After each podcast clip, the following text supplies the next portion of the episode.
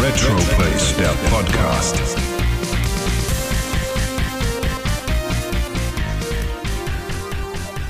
Einen wunderschönen guten Tag. Seid willkommen im Retroplays Podcast mit der Dezember-Ausgabe 1991, vollgestopft mit vielen tollen Spielen, die halt traditionell in der Weihnachtszeit immer so erscheinen. Aber als erstes begrüße ich erstmal Wolfgang, links von mir im Internet. Hallo, grüß dich. Hallo Chris, mal wieder am Wochenende zu einer neuen Podcast-Folge.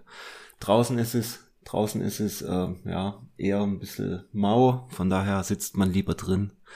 Und wir quatschen heute wieder schön über die Videospiele von vor 30 Jahren. W womit steigen wir ein? Wie gehabt, oder? Nee, wir machen das anders heute. Das erste, was wir erzählen, ist erstmal, wir werden sprechen über die Spiele zum Beispiel absoluten, absolute Granaten wie Super Mario Bros. 3, die wurde getestet im Dezember 1991, genauso wie endlich Super Ghosts and Ghosts und ich bin sehr gespannt, ob du deine Hausaufgaben gemacht hast und es durchgespielt hast.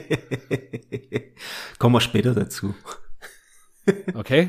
Dann haben wir so Zeitfresser gespielt wie SimCity, Shining in the Darkness und diverseste Heimcomputersachen, wie zum Beispiel auch Wing Commander 2. Vielleicht haben wir uns an das zotige Larry 5 gewagt.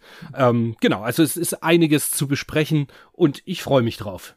Aber als erstes so die Frage, Wolfgang, was hast du gekauft, gespielt, gelesen, gehört? Was treibt dich um? Was treibt mich um? Ja, gekauft, äh, bis auf das Gynok Remake oder die Emulation für die, für die Xbox One habe ich gekauft nichts. Hab aber gespielt, besagtes Gynok, was eine sehr gute Umsetzung ist, ähm, finde ich, auf dem äh, auf der Xbox One. Wieder sehr schön mit äh, CAT-Filter, also genauso wie das Claylancer, ist von den gleichen Leuten. Rata Leica heißen die, glaube ich. Hat echt Spaß gemacht aber man hat auch gemerkt, wie mit wie viel Restriktionen die damals wahrscheinlich äh, gearbeitet haben, weil sich schon sehr viel wiederholt an Grafik und so weiter und man sieht, dass es halt früher mal ein, ich glaube, 4 Megabit Modul war.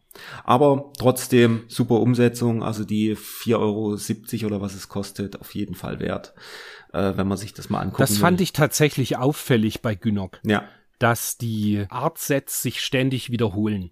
Und da ist zum Beispiel diese eine Stage, wo du, das, das hat auch so ein Castlevania-mäßige Musik, mhm. wo du durch so ein, so ein Schloss genau, irgendwie fliegst. Genau. Und da hast du permanent, es kommen, also so gern wie ich Gynok mag, ja. aber da kommen immer wieder die gleichen Sprites und immer wieder die gleichen äh, Patterns, die da ankommen. Ähm, ja, Genau. Ah, das stimmt, wenn du das sagst, das sind halt äh, äh ja 4 Mbit-Modul. An sowas sieht man es dann natürlich. Das sieht man total und da sieht man auch, okay, sie haben sehr viel in die in die Endgegner gesteckt, die ja wirklich teilweise grandios aussehen und ähm, ist halt wirklich wahrscheinlich dem, dem Speicherplatzmangel einfach geschuldet, äh, dass dort wirklich so viel äh, wiederholt wurde. Und trotzdem sieht's teilweise wirklich grandios aus. Teilweise sieht's aber auch grottig aus. Also ich finde gerade diesen Level, der da in diesem Schloss irgendwie spielt, der ist so ein bisschen grau und hm, nicht so schön, aber mhm. da kommt dann halt später kommt ja noch dieser, dieser letzte Level da mit diesem zigfach Parallax-Scrolling, der sieht schon ziemlich cool aus, wo das da so sich, sich alles dreht. Also wie gesagt, von, von meiner Seite eine Empfehlung, die 4,70 Euro äh, oder 80, was es kostet, äh, sind eigentlich nicht der Rede wert, von daher go for it. Und dann ähm, habe ich gespielt Forza Horizon 5 ist ja glücklicherweise im Game Pass, hatte ich mir schön mit Preload geladen und habe das dann ähm, an dem Montagabend habe ich es dann angefangen zu spielen und bin gleich Stimmt, wir hatten an dem Samstag bei genau, der Aufnahme drüber gesprochen. Genau. Und dann am Montag hast du es dann geholt, okay, cool. Und am Montag dann äh, war das ja dann freigeschaltet und dann zwei Stunden gleich gezockt und es ist so gut. Es ist so ich, also gefühlt so viel besser als äh, die letzten zwei. Da hatte ich dann irgendwann, hat es mich dann gar nicht mehr so richtig gebockt. Es war zwar immer noch cool, aber das sieht so gut aus und das Mexiko, gerade diese Berge, wenn man dort auf diesen so einen Vulkan hochfährt und dann runterschaut. Also ich weiß nicht, wann das das letzte Mal war oder ob es das überhaupt mal gab, dass ich in einem, in einem Spiel einen Berg hochgefahren bin und dann rechts quasi über die über den Rand geschaut habe aus dem Auto raus und mich so ein bisschen erschreckt habe, weil es so tief war. Also wir haben ja mm, dieses Jahr okay. wir haben ja dieses Jahr diese Alpentour gemacht mit dem äh, mit dem X und da gab's halt so, da hat's du mal rausgeguckt und dann ging's dann halt ein paar hundert Meter runter oder noch mehr und dann ist das so dieses dieses Höhengefühl irgendwie und dort bin ich auf diesen Vulkan hochgefahren und habe rausgeguckt und das war, glaube ich, das erste Mal einem Spiel, dass ich so so leicht so, uh, das ist aber hoch, so, so weißt du, dieses Bauchgefühl, was man sonst eigentlich gar mhm. nicht hat. Und ähm, das auf der Xbox One X, ich habe ja noch keine Series, sieht meiner Meinung nach grandios aus, Weitsicht super, also man kann noch besser querbeet einfahren als bei den vorhergehenden. Bei den vorhergehenden war ja bei Leitplanken bisher immer Schluss. Und ähm, mhm. bei dem kann man jetzt wirklich durch alles durchballern bis auf Häuser. Also so Häuser und Steinhaufenfeste. Da geht's halt nach wie vor, bleibt man dort dran hängen. Aber Leitplanken und so weiter, wenn man schnell genug ist, fährt man dort einfach durch. Und ähm, es ist einfach ähm, Spaß pur.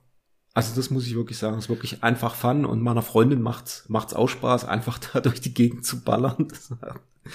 also wirklich super. Ich habe den, den Test dazu auf Game 2 gesehen. Mhm. Und fand es halt witzig, wie knallhart sie es immer noch durchziehen, mhm. dass das immer so dieses hippe, ah, und, und, und groovy, funky, wir sind die tollen Autorennfahrer, ja. wie das halt immer so durchgezogen wird. Das, das hat so diesen Need for Speed Vibe zu Underground-Zeiten, also vor 20 ja, Jahren halt. Also das ist so, ja, das fand ich schon immer irgendwie, irgendwie aufgesetzt und äh, mehr oder weniger auch nervig, aber das, äh, ja, das kann man ja, du musst meiner halt Meinung nach gut damit du ein gutes Rennspiel erleben genau. kannst. Ich sag ja, mal so, genau. äh, ja, Mode und Musik und so weiter ist halt alles äh, recht modern, äh, so für Oldtimer wie uns. Aber das Spiel an sich ist halt grandios. Macht mega Spaß. Von mir ganz klare Empfehlung, Horizon 5, grafisch, spielerisch, macht mega Spaß. Also einfach ein totales Fun-Game ich, ich stehe total drauf. Ja, ich glaube, da werde ich dann doch jetzt, also ich habe ja immer noch meine, meine Xbox One, mhm. diese Scorpio, mhm. die halt nicht, nicht aufgebaut ist. Vielleicht schließe ich sie ja doch mal wieder an. Allein, weil wir, wir wollten ja auch Left 4 Dead nochmal mhm. spielen zwischenrein jetzt. Genau.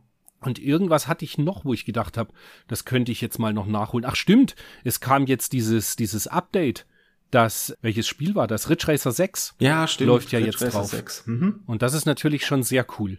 Also gut, Ridge Racer 6, man, man kann sich drüber streiten. Das, ich mochte es eigentlich recht gern, aber ich weiß, dass das damals nicht so die super Kritiken bekommen hat. Das könnte ich mal dann doch mal updaten und doch noch mal spielen. Mhm. Nee, das habe ich bei ja. mir auch aus dem Schrank. Also ich habe es aus dem Schrank gesucht, wo, de, wo ich das gelesen habe, dass es jetzt kompatibel ist. Habe es allerdings nicht eingelegt und, und installiert, sondern habe eher so gedacht, so, wann habe ich das das letzte Mal gespielt?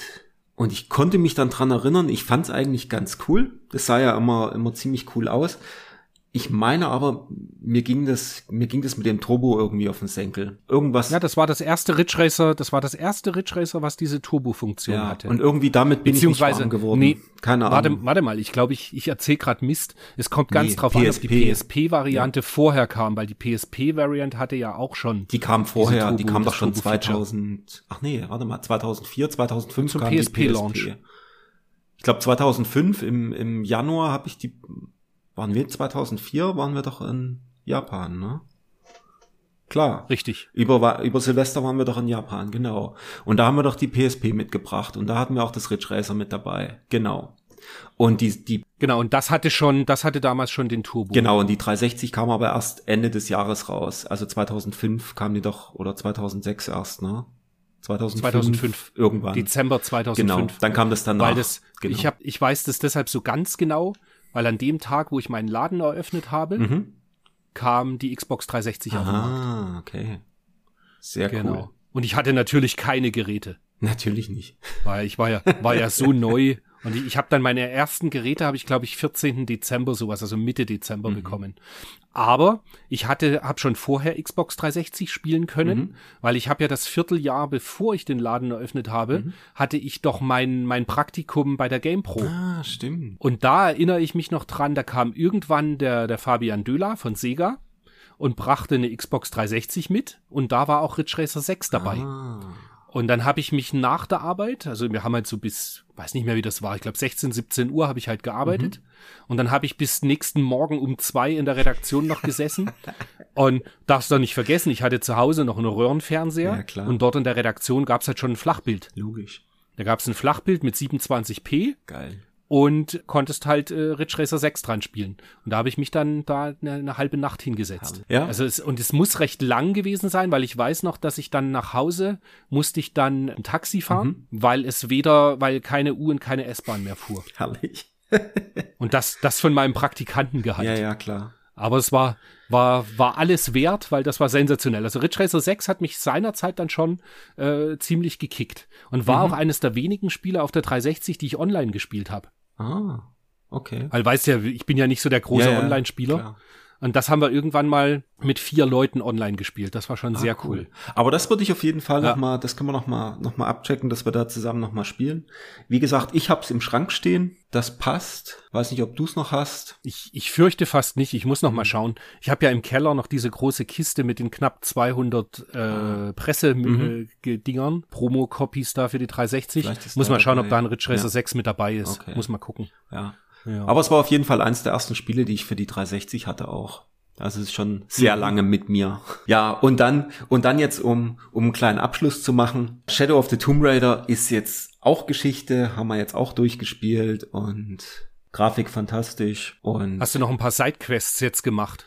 Ja, wir haben noch ein paar, paar äh, Sidegräber und so weiter. Das macht schon Spaß. Also es ist, ist schon cool. Wie gesagt, äh, mir ist es teilweise zu gewalttätig gewesen und die Figur so ein bisschen komisch. Auf der einen Seite heult halt die ganze Zeit rum, dass irgendwie jemand drauf geht und im nächsten Moment meuchelt sie zehn Leute von hinten. Also das ist schon ein bisschen schräg. Aber gut, so ist halt. Ja, das ist ja aber ja bei Tomb Raider genauso wie bei Uncharted und so. Da, mhm. da ist es ja auch immer so auf der einen Seite Mimimi. Und ja, aber nicht so Mimimi. Gerade bei also, Nathan Drake. Ja, ja, ich fand's, ich fand's mhm. bei Tomb Raider irgendwie äh, sehr viel krasser als bei Uncharted. Keine Ahnung. Okay. Weil es da auch so, so diese, diese, da kommen ja dann am Ende, wenn du die ganzen Skills und so weiter hast, kommen ja dann diese ganzen Quick Kills oder sowas, wo sie dann den Leuten mit dem Messer in den Kopf springt und äh, also das ist ja wirklich schon sehr, schon wenn ich jetzt sage, Mortal Kombat mäßig, ist es jetzt ein bisschen übertrieben, aber es geht schon fast so in die Richtung, wo man so denkt, so, ey, das ist ein Tomb Raider, das ist jetzt kein Mortal Kombat, wo du hier irgendwelche Splatter-Szenen brauchst. Wie gesagt, ich fand es ein bisschen in dem Kontext irgendwie ein bisschen over the top. Ah, okay. Ja. Ich habe überhaupt kein brutales Zeug gespielt, du immer mit deinen Killerspielen. ich habe ich hab quasi das komplette Gegenteil gespielt, weil es ist in dem Monat ja getestet in der Powerplay. Aha. Ich ich wollte, ich hatte wirklich den Vorsatz, mir quasi jedes Videospiel, was besprochen wurde, mhm. irgendwie anzuschauen. Mhm. Und am Ende, ich habe gestartet mit SimCity mhm. auf Super Nintendo. Und bin hoffnungslos hängen geblieben. Ja. Das, was ich äh, als, als Jugendlicher quasi irgendwie langweilig fand mhm. und nur so, ah, da guckst du nur immer eine Viertelstunde mal mhm. rein, das hat mich diesmal, SimCity ist die pure Entschleunigung. Ja. Das hat so einen Fun gemacht tatsächlich. Einfach nur als Bürgermeister an der Steuerschraube zu drehen und neue Industriegebiete zu bauen und neue Grünflächen zu schaffen und och. Und einfach mal nur fünf Minuten auf dem Bildschirm schauen oder zehn Minuten und schauen, was deine Stadt so macht, ohne dass irgendwie, dass du da eingreifen musst. Äh, unglaublich. Ich, ich war völlig gehuckt habt ihr ja dann abends auch äh, auf ja, WhatsApp ja. immer wieder mal Bilder geschickt, wie meine Stadt da am Florieren war. Hat end Spaß gemacht. Ja, da habe ich mir überlegt, da habe ich mir überlegt, gucke ich da rein oder mache ich es nicht, weil ich bin da, glaube ich, wo ich das mal gekauft habe. Ich hatte eine leere Packung davon vor ein paar Jahren und habe das dann irgendwann gekauft und habe das Modul, was ich da gekauft habe, getestet und bin halt, wie du sagst, ähm, ja mal kurz reintesten und dann irgendwie waren irgendwie zwei Stunden rum und dann habe ich hab ich mir das die letzte Zeit dann verdrückt und habe die gesagt, nee, ich spiele die anderen Sachen erstmal, bevor ich da irgendwie drüber nachdenke. Weißt du, das hat auch so einen so einen tiefen entspannten Düdelsound. Mhm. Das ist alles so lieb gemacht irgendwie mit diesem grünhaarigen Professor mhm. da, der dir immer Tipps gibt und, und, und alles so mit äh, so Nintendo-Vibes irgendwie drin, obwohl du halt ein Casino auch bauen kannst und so. Äh, irre. Es ist wirklich sensationell gut. Dann im krassen Gegensatz dazu, ich habe endlich meine Blazing Chrome Collectors Edition bekommen. Juhu! In der VHS. Und zwar die, die von Genau, ah. die VHS-Edition bot neulich im Maniac-Forum einer an. Mhm. Leider für, also was heißt leider, am Ende ist es mir fast egal. Mhm. Die Variante für PlayStation 4. Mhm. Ich war eher auf der Suche nach der Switch-Version, aber die PS4-Version ist am Ende äh, technisch sogar auch noch besser. Und für die Switch habe ich ja, für die Switch habe ich die reguläre Variante ja eh schon gehabt. Dementsprechend reiht sich da jetzt die VHS Edition für die, für die PS4 ganz gut ein. Dann habe ich vom ich habe es gestern sogar noch geschafft, dann reinzuschauen. Ich habe von unserem User bei RetroPlays, von dem User Akihabara, mm. äh, schön passend, habe ich mal wieder ein Spiel gekauft, nennt sich äh, Inertial Drift. Okay. Und ist ein Arcade Racer mit so Cell-Shading-Optik. Mhm. Mit Handelbüchner Geschichte wieder, die immer so mit so, so, so kleinen Tafeln erzählt wird und, und alles auch wieder so hip und groovy und ja, ist halt so. Aber an sich das Fahrgefühl ist ein komplett anderes, weil du auch anders steuerst. Und zwar, lenk, ein bisschen ist es wie Outrun, mhm. weil du du lenkst, bei Outrun gehst du ja vom Gas, beziehungsweise kurz tippst die Bremse an und mhm. dann slidest du so in die Kurve rein. Genau. Und bei Inertial Drift ist es so, dass du mit dem linken Stick kannst du ganz leicht äh, lenken mhm und mit dem rechten driftest du, mit dem rechten Stick. Ah, okay. Und da muss man sich erst dran gewöhnen. Mhm. Und wenn du das aber einmal hast, dann ist es extrem cool. Also ich habe da gestern Abend auch noch irgendwie so eine Stunde dran gespielt und das macht richtig Laune, wobei ich es jetzt gar nicht mal so einfach fand. Also gerade schon so, jetzt nicht die ersten Strecken, aber je weiter du halt kommst, mhm. umso äh, gewinnst nicht gleich jedes Rennen. Okay. Und das macht halt schon echt mega Laune. Ja. Cool. Das sollst du dir echt mal anschauen. Noch dazu, das, das gibt's, ich weiß jetzt nicht, ob es das auch für die Xbox gibt, aber für die PlayStation gibt's das als, äh, als Download schon für einen Zehner. Okay. Also das kann man sich echt mal anschauen. Dann habe ich mir wieder was für die Wii U gekauft, damit ein, mein, mein Set da mal voll wird. Ich habe dann festgestellt, dass mir doch noch, äh, das letzte Mal hatte ich gesagt, dass ich irgendwie jede normale Version habe, im Sinne von, was in einem normalen DVD-Case ist. Mhm. Und dann habe ich aber festgestellt, mir fehlte doch noch ähm, Pac-Man und die Geisterabenteuer 2. Das ist auch so ein Titel, der ist gar nicht so häufig zu finden. Mhm. Und dann fand ich den für einen halbwegs akzeptablen Preis. Wobei ich mich langsam so frage, ob das so sinnvoll ist, da also jetzt sind so die letzten zehn Spiele, die mir noch fehlen in Box, also in, in großer Box. Und ich frage mich immer so, ob es wirklich das wert ist, weil die irgendwie zum Teil halt doch dann schon um die 100 Euro kosten. Okay. Beziehungsweise diese eine Edition von dem einen Zelda-Teil für die Wii U, da war so ein Schal noch dabei. Mhm.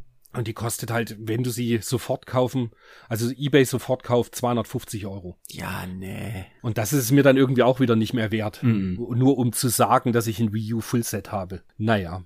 Dann habe ich mir noch, aus Japan kam gestern noch ein FedEx-Paket. Hm. Und da war drin ein Polysnouts für die PlayStation 1. Schön. Da habe ich mir jetzt gedacht, das kaufe ich jetzt japanisch, nachdem ich ja die übersetzte Variante habe. Mhm. Also diese gepatchte Version, die es ja gibt. Genau. Und da kann man sich wenigstens das Original noch schön in den Schrank stellen. War auch, kam an, leckerster Zustand. Sieht ja auch schön. den Memory Card Stickern. Ja, hat auch schönes Cover, ist echt, echt schön. Richtig, das kann man sich echt hinstellen. Ähm, dann habe ich mir noch zwei Controller gekauft. Und zwar, ich mag vom AV Famicom, also von dem, mhm. von diesem, von der Revision AV Famicom, den Controller lieber als den normalen NES Controller. Und da gibt es, der, der nennt sich dann quasi der, der Bone, weil er ein bisschen ausschaut wie, wie ein Knochen. Der ist halt so rund wie der, wie der vom Super Famicom. Aha. Hat aber halt nur die Tastenbelegung vom normalen NES. Ah, okay. Ja. Also zwei Buttons und Start und Select, mhm. genau. Den habe ich für schmales Geld mir eingetütet und diese äh, Super Famicom Controller, die es für die Wii gab. Hm. Habe ich mir auch zwei geholt Einfach weil ich die ganzen, eben wie die, die, das Castlevania und das Gradius, die, die Rebirth-Varianten. Also da gibt's ja auf der Wii relativ viele Spiele, die man ganz gut mit dem äh, Super Famicom-Controller spielen kann. Und da habe ich gedacht, da kaufe ich mir mal noch einen. Das ist am Ende nichts anderes als der Controller vom NES, NES Mini. Mhm. Da ich aber mein SNES Mini jetzt verkaufen möchte, kann ich davon den Controller dann halt nicht mehr verwenden. Nee, klar. Deswegen habe ich mir gedacht, kaufe ich mir halt die Controller separat. Und das hat gepasst? Die, die hatten doch so spezifische oder waren das USB-Controller für das Mini? Nee, also du, du hast beim Mini genau die gleichen wie, wie ähm, äh, ah, Plugs vorne dran. Okay wie, wie eben auch bei der, bei der Wii. Ah, okay. Also bei der Wii und bei der, beim Super Nintendo Mini, das sind die gleichen Anschlüsse. Ah, okay. Ich hatte nie eine Wii, da von daher ist mir das gar nicht so richtig bekannt. Okay. Witzig. Was witzig. Eigentlich hm. sollst du dir, ich meine, eine Wii kostet ja wirklich gar nichts mehr. Und gerade, also wirklich eine Wii bekommst du ja nachgeschmissen, 30, 40 Euro. Mhm. Und das sollte man sich fast überlegen, sich eine hinzustellen, weil gerade eben für so ein paar Titel, die exklusiv in diesem äh, WiiWare-Channel damals veröffentlicht wurden, äh, lohnt sich eine Wii halt schon hm. mal zu haben. Ja, was eigentlich ganz cool, was ich immer ganz cool fand, war eigentlich, oder fände, wäre die, äh, die Abwärtskompatibilität mit dem GameCube, ne? Das ging ja auch irgendwie. Richtig. Also mhm, bis auf die genau. letzte, dann irgendwie die letzte Revision, die, da war das ja dann irgendwie nicht mehr drin. Ja, und selbst da war ja, ich, wenn ich mich richtig entsinne, war die mit dem, die Top-Loader-Variante, die das ja auch nicht mehr hatte. Die hat aber auch nur einen AV-Ausgang. Mhm. Da konntest du aber trotzdem, wenn du eine Custom-Firmware drauf hattest, dann wieder Gamecube-Spiele ah, okay. drauf abspielen. Aber AV-Ausgang ist mir halt also auch irgendwie, nicht. Ja, ab, nee, das ist, das ist Quatsch, das ist richtig. Also tatsächlich am ehesten, ich glaube ich, das Setup eine Wii mit Komponentenkabel. Mhm oder halt eine Wii U und dann mit HDMI-Kabel. Ja, okay. Das wäre ja auch noch was. Ja. Und gespielt habe ich außer SimCity. Gestern Abend habe ich Zeit gefunden und wie schon erwähnt, eben das Inertial Drift mir angeschaut. Habe jetzt schon ein bisschen was dazu gesagt. Und es erschien ja Anfang war das Anfang äh, November jetzt, erschien ja das äh, die GTA Trilogy, mm, die stimmt. angebliche Definitive Edition mhm. oder Definitive, wie auch immer man es betont. Ja, da, da, da habe ich als erstes ein bisschen den Mund recht voll genommen, indem ich im Maniac Forum ja schrieb, sie sollen sich nicht alle so anstellen und sie werden ja alle nur noch so Grafik- und Framerate äh, Fetischisten. Mhm. Ich habe sogar etwas deftiger ausgedrückt. Ähm, Gut, wir sind da unter uns ja, ja. seit über 20 ja, Jahren. Klar. Insofern, Sie wissen, von wem es kommt. Aber ich muss sagen, ich muss ein bisschen zurückrudern. Das GTA, ich, aktuell spiele ich nur das GTA 3, weil ich daran halt die besten Erinnerungen hatte und so gedacht habe, das will ich schon nochmal spielen. Okay. Aber das ist, der Port ist zum Teil halt schon unter aller Sau. Also ich spiele es jetzt auch wahrscheinlich in der schlechtmöglichsten Variante, nämlich im Handheld-Modus auf der Switch. Mhm. Aber was da so abgeht an entweder, dass es, dass das mitten im Spiel abstürzt oh. oder dass ähm, die, dass du die bizarrsten Sachen erlebst, dass du halt irgendwie mit deinem Auto irgendwo langfährst und auf einmal bleibst du mitten in einem Haus stecken und kommst nicht mehr raus. Oder dass die KI ist teilweise völlig absurd. So, du, du, du hast halt irgendeine Mission und erledigst halt irgendwie den, den ersten Teil vom Auftrag und dann kommen natürlich irgendwie die Triaden oder irgendwelche Mafiosi und drehen aber halt völlig durch. Also so, also, dass dann so zehn Gegner kommen und alle ballern auf dich ein und wenn du es nicht rechtzeitig schaffst, irgendwie in dein Auto zu springen mhm. und wegzufahren. Und das ist sowieso immer die beste Tötungsmethode, dass du mit, den, mit dem Auto einfach die ganzen Typen überfährst. Aber das war doch relativ normal, oder? Ich kann mich da noch ganz dunkel dran erinnern. Ich habe das damals am PC gespielt. Ich habe das nie auf der Playstation gespielt. Das GTA 3 habe ich, glaube ich, am PC gespielt. Und aber da kann ich mich auch gut dran erinnern, wenn man richtig, äh, ich sag mal, in der Scheiße saß, dann kamen dort richtig viel, viel Massen Leute und da hast du halt kein Land gesehen, wenn du nicht irgendwo ein Auto hattest. Also das kommt mir jetzt nicht so unbekannt vor. So, dann hat mich, dann täuscht mich da vielleicht auch einfach meine Erinnerung, mhm. weil also ich, ich hatte es gestern Abend auch wieder so Mission quasi geschafft mhm. und auf einmal aus dem Nichts fängt mein Auto Flammen Ah. Ich komme irgendwie nicht mehr raus aus dem Auto, es explodiert, Mission vorbei. Und dann schön wieder von vorne so. anfangen, ne? Hm. Und dann schön den ganzen Rotz wieder von Anfang. Aber irgendwie macht's trotzdem Spaß. Es ist ja, das, keine Ahnung. Das war, ich glaube, wenn man das bin die ganze Zeit dran und wenn man es damals nicht gespielt hat, ist es wahrscheinlich eher so wie, ach, ja, man, man kann das erahnen, dass es mal Spaß gemacht hat, aber ich glaube, das spielt man heute vielleicht nicht mehr. Aber wenn man es halt damals gespielt hat, hat man ja auch noch gute Erinnerungen dran. Ich persönlich fand ja, ich fand eigentlich ähm, das zweite, das Vice City irgendwie am am geilsten. Ich glaube, das habe ich auch, das habe ich mal komplett durchgespielt. Ich glaube, das Dreier und das Vice City habe ich am PC damals durchgespielt. Und das hat echt Laune gemacht. Irgendwie so dieses schöne Neonfarbene, das war irgendwie dieses Miami Vice Feeling. Äh, das hat mhm. echt Spaß gemacht. Und San Andreas, das haben wir, ich, das haben wir hier in der WG gespielt.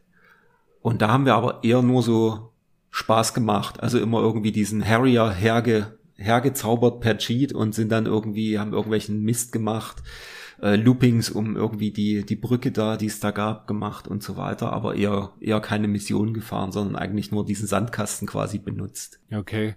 Ja, und also San Andreas kam bei zu einer Zeit raus, Genau, 2004 ja. im Winter, da hatte ich ja schon meinen Online-Shop mhm. und das war so die Zeit, wo ich ganz, ganz wenig gespielt habe. Da habe ich ja, weiß nicht, ob dich noch dran erinnerst, das war so die mhm. Zeit, wo ich selber auch immer so, so nach dem Motto so don't get high on your own supply. Mhm wo ich quasi nichts gespielt habe und nur alles verkauft habe und halbwegs informiert war, was jeden interessiert hat. Da hatte ich ja echt so ein bisschen so eine, eine Zeit mal, wo da mich das eher weniger. Ich hatte einfach keinen Bock. Du warst einfach Verkäufer. Das ist so dieses. Genau. Ja, das ist, glaube ich, das Ding, wenn du mhm. dich den ganzen Tag mit dem Zeug beschäftigst, dass du dann zwischenrein einfach mal dann eine Pause brauchst. Und dann war es halt einfach da eben, dass ich das wenig, da wenig gespielt habe. Mhm. Und jetzt muss ich mal schauen, vielleicht hole ich San Andreas irgendwann jetzt doch noch nach. Ursprünglich hatte ich ja geplant, dass ich die Disk-Version für die PS5 mir dann noch kaufe. Mhm. Also jetzt gerade für die Switch habe ich ja nur die Downloads.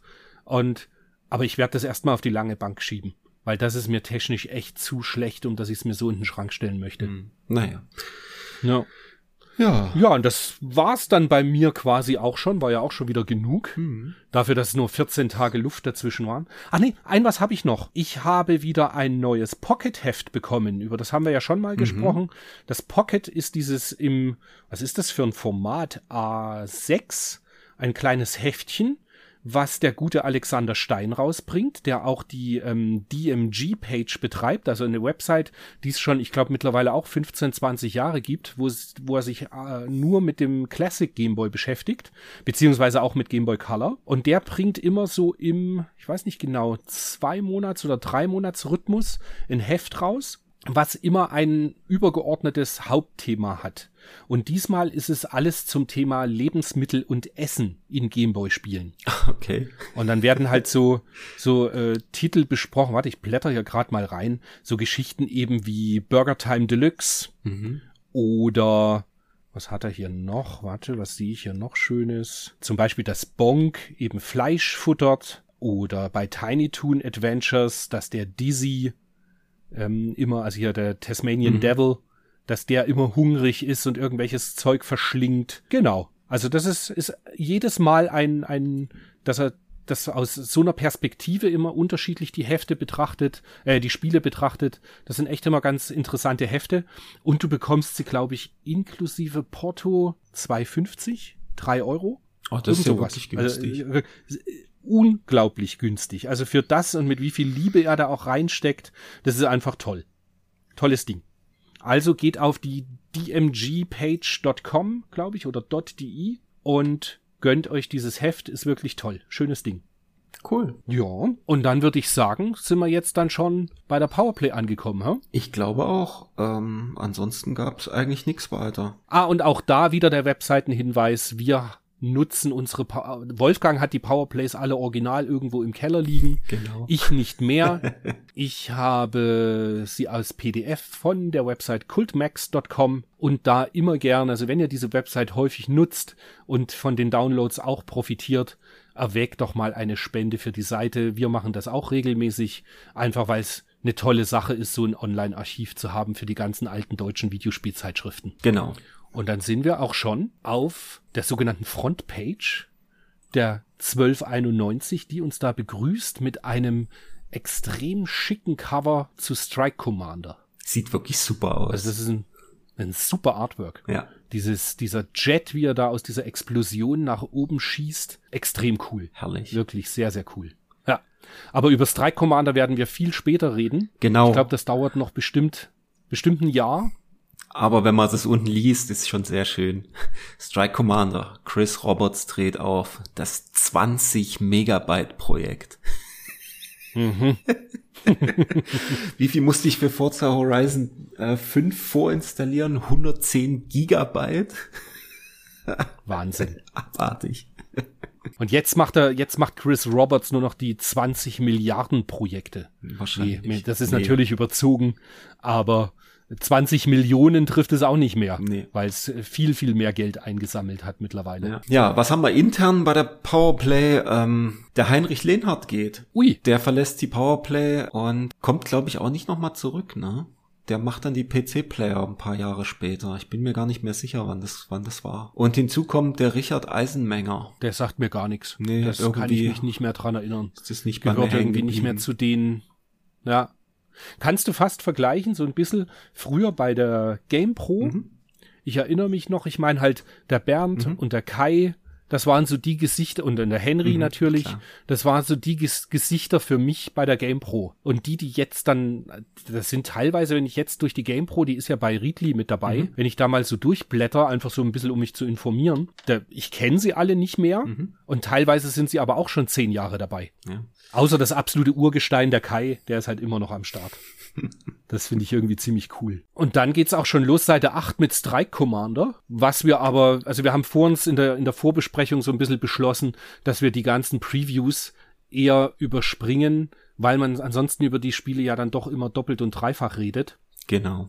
Und einfach wir, wir reden dann drüber, wenn die Spiele eben tatsächlich erscheinen. Genau. Auch wenn ich Strike Commander lese und habe ich immer irgendwie das Intro irgendwie im Kopf. Das hat damals schon irgendwie geprägt. Aber das erst viel später. Genau. Ja, und wer es nicht aushält und unbedingt zu Strike Commander was äh, schon jetzt hören möchte, dem sei der Podcast Game Not Over ans Herz gelegt vom guten Paul. Der bespricht da, ich meine, in einer halben oder dreiviertel Stunde. Das war eines so seiner PC-Lieblingsspiele. Und da walzt er Strike Commander komplett aus mit tiefen Hintergrundrecherchen und so weiter. Der gibt sich da ja immer unglaublich viel Mühe und macht einen ganz tollen Podcast. Da sollte man da mal reinhören. Genau. Der ist schon ein bisschen älter. Ja, den habe ich auch. Der ist, der ist ganz cool. Also reinhören. Wusst, du, dir habe ich das mal erzählt, oder? Ja, ja. Dass der Paul Ja, ja. Auch im Goethe-Gymnasium Ne, du hast ja mit ihm auch, äh, du, du wurdest ja auch gefeatured. ja, genau. Genau. Richtig. Da gab's mal einen Podcast. Ach, das ist schon wieder so lange her, Glaub wahrscheinlich ich auch, drei Jahre nee, oder so. anderthalb Jahre oder zwei Jahre ist das erst. Naja, Oder zwei, irgendwas, Gut, ja. Dass wir da, da mal, ich da mal interviewt wurde. Genau. Ja. Gehen wir weiter, oder? Die ganzen Vor... Ja gut, schön ist noch Seite 26, die Nippon Corner. Das ist natürlich genau unser Ding, da müssen wir ja was dazu sagen. Ja. Ich bin drüber gestolpert über das Cave Noir und ärgere mich jetzt im Nachhinein, weil ich dann für den Gameboy, das Cave Noir, Mhm. irgendwie keine Zeit mehr gefunden habe, da reinzuschauen, weil es gibt eine, eine englische Fanübersetzung Hm. und ich meine sogar, dass ich irgendwo das schon mir mal gepatcht habe und das werde ich mir auf alle Fälle mal noch anschauen, weil das sieht eigentlich ganz so von, bin mir nicht ganz sicher, ob das eine Top-Down-Ansicht ist oder ob das irgendwie ein 2D von der Seite ist. Auf alle Fälle werde ich da mal reinschauen in das Spiel. Also was ich da erkennen schon kann, sieht's Interesse aus dran. wie äh, Seitenansicht. Aber ja. Ja, nachdem man dann aber so Quadrate noch sieht, bin ich mir nicht sicher, ob es auch ein Strategieteil irgendwie ist. Also ich bin gerade komplett äh, nicht informiert dazu. Das will ich mir aber anschauen, Mhm. auf alle Fälle. Also da habe ich Bock drauf. Cool. Und die anderen Titel sind so Strategiespiele, oder? Das sind einige, also Master of Monsters äh, gab es dann später auch noch eine, eine US-Übersetzung von Renovation. Ähm, ist halt typisches Hexfeld, grafisch so, hm, hm, so lala. Das Battle of Bahamut, da sehe ich immer nur äh, das japanische Cover vor mir. Weiß aber auch nicht, das ist ähm, ja auch irgendein Strategiespiel. Kam auch nie in Deutschland, kam auch nie in den USA raus. Und dann ist noch unten das Star Cruiser zu sehen. Das Mhm. ist Das sieht ja mit schicker 3D-Optik. ja, schick. Also die 3D-Optik macht mich jetzt nicht so an. Aber es ist natürlich, äh, ja, es ist mit Polygonoptik. Und als Fun Fact ist das, ähm, es wird von NCS vertrieben in, in Japan, kam auch nie in Deutschland oder USA raus. Äh, ist aber eine Umsetzung, soweit ich weiß, von dem X68000, wenn ich mich nicht irre. Und ist okay. von Arsys System, glaube ich. Und das ist die neue Firma von einem, einem Mitarbeiter von Technosoft, der die damals ah. gegründet hat, um äh, dort entsprechend dann selber Spiele zu, zu veröffentlichen. Genau. Es gibt mittlerweile ein englisches Patch dafür, für das äh, Mega Drive Modul. Habe ich mir persönlich noch nicht angeguckt, aber ich fand das Cover immer sehr schön. Hast du wahrscheinlich bei mir auch schon mal rumstehen sehen, das Star Cruiser. Mhm. Außerdem NCS-Spiel ähm, bin ich ja, oder ich versuche ja sowieso die NCS-Spiele irgendwie zusammenzukriegen. Mir ist es noch nicht ganz gelungen. Aber das war ein, immer ein sehr günstiges Spiel in, in Japan. Von daher habe ich das irgendwann mal aus Japan mitgebracht für schmales Geld. Und es steht schön im Schrank und macht eine gute Figur. Genauso günstig ist auch das äh, Bahamut. Das Battle of Bahamut. Mhm. Das ist doch das mit diesem, da ist so ein Drache, ja, glaube ich, genau, drauf. Genau. Das ist auch so ein, so ein, so ein 10, 15 Euro Modul. Ja. Wenn, wenn überhaupt. Also das ist wirklich so ganz ein günstiges. Ja.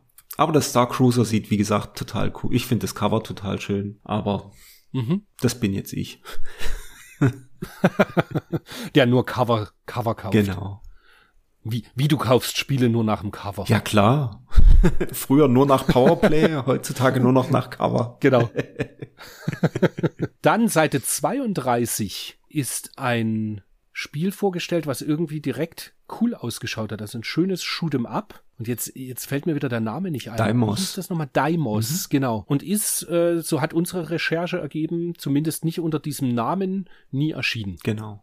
Aber es sieht de facto wie ein Spiel aus, auf was ich Bock gehabt hätte. Uh, zum Anschauen. Um, also jetzt so von, von der jetzigen Zeit sieht's aus wie äh, Euro-Shooter. Viel zu voll, wahrscheinlich jeder, jeder Gegner vert, verträgt irgendwie 50 Treffer und ja, es sieht interessant aus, mhm. aber mhm. Ähm, ja, keine Ahnung.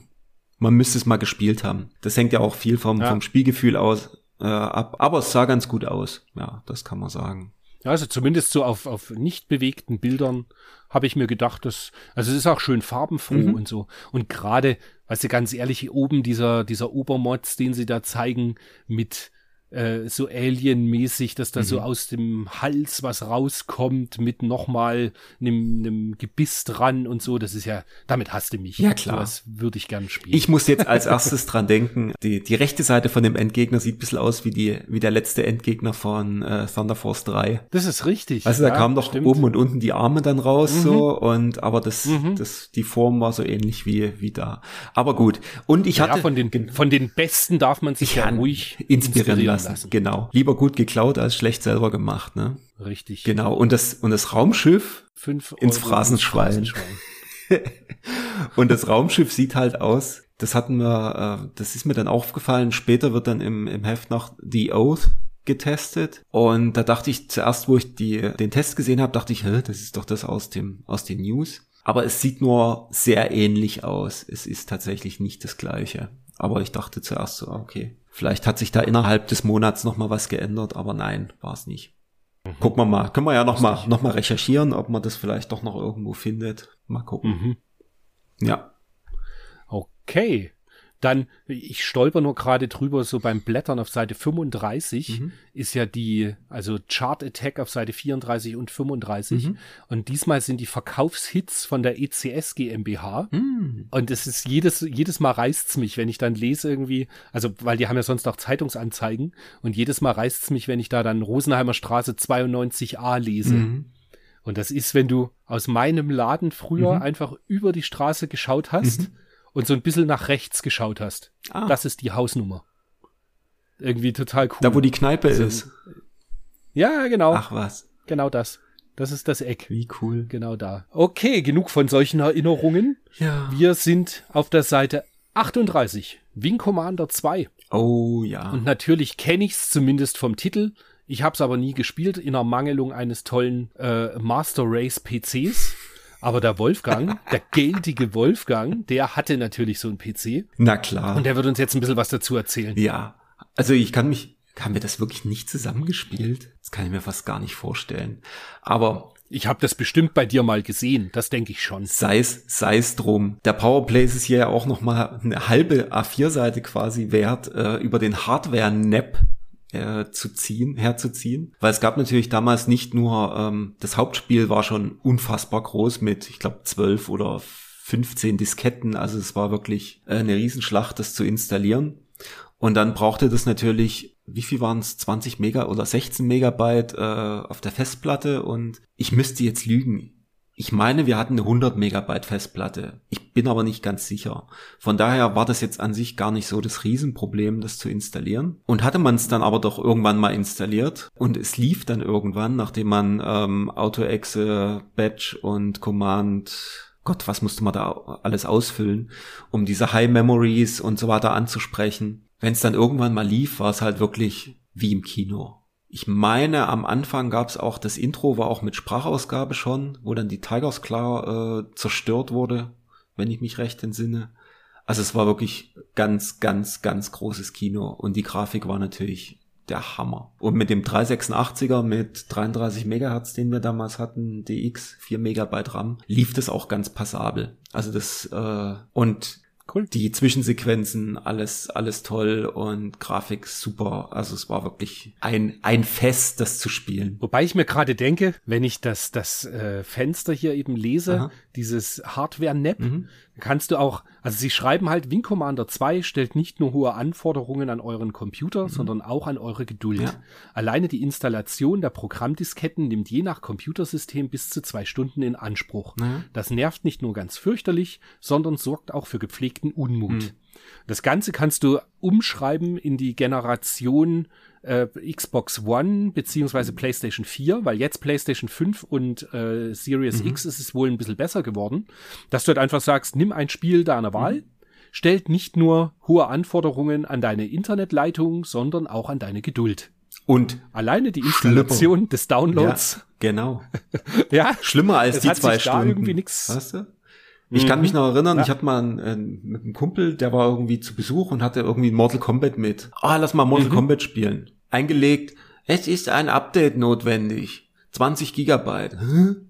Okay dann spielen wir heute halt irgendwas Wahnsinn. anderes. Mhm. Weil also das war aber de facto auf der auf der Xbox One und auf der PlayStation 4 tatsächlich besonders schlimm. Ja, wobei es teilweise ging bei der, ich weiß nicht, wie es bei der PS4 ist, weil ich, da habe ich ja, habe ich ja selber nicht wirklich eine, aber bei der One hattest du ja zumindestens, wenn dann ein bestimmter Teil auf der Platte war, konntest du ja zumindest schon mal anfangen zu spielen. Naja, das war gerne auch mal nur, dass du den Startbildschirm gesehen hast. Ich, ja, hatte ich jetzt eigentlich nicht so richtig. Aber gut, äh, ich habe auch die meisten Sachen einfach irgendwann installiert und bin dann halt irgendwie weggegangen, habe was anderes gemacht. Ja, aber ich kann mich hier noch erinnern bei den bei dem Wing Commander 2, dieser Stapel Disketten und dann reintun und kopieren und das hat ja auch ewig gedauert immer. Also das kann ja, ich mir schon vorstellen. von Disketten waren ja auch ein Ding. Ja, ja, ne, 1,4 Megabyte äh, und wie viel haben sie geschrieben? 12, 12 oder 14 Megabyte war das äh, installiert dann. Ja, da hast du halt zwölf Disketten da jongliert und äh, das mhm. nach und nach installiert, äh,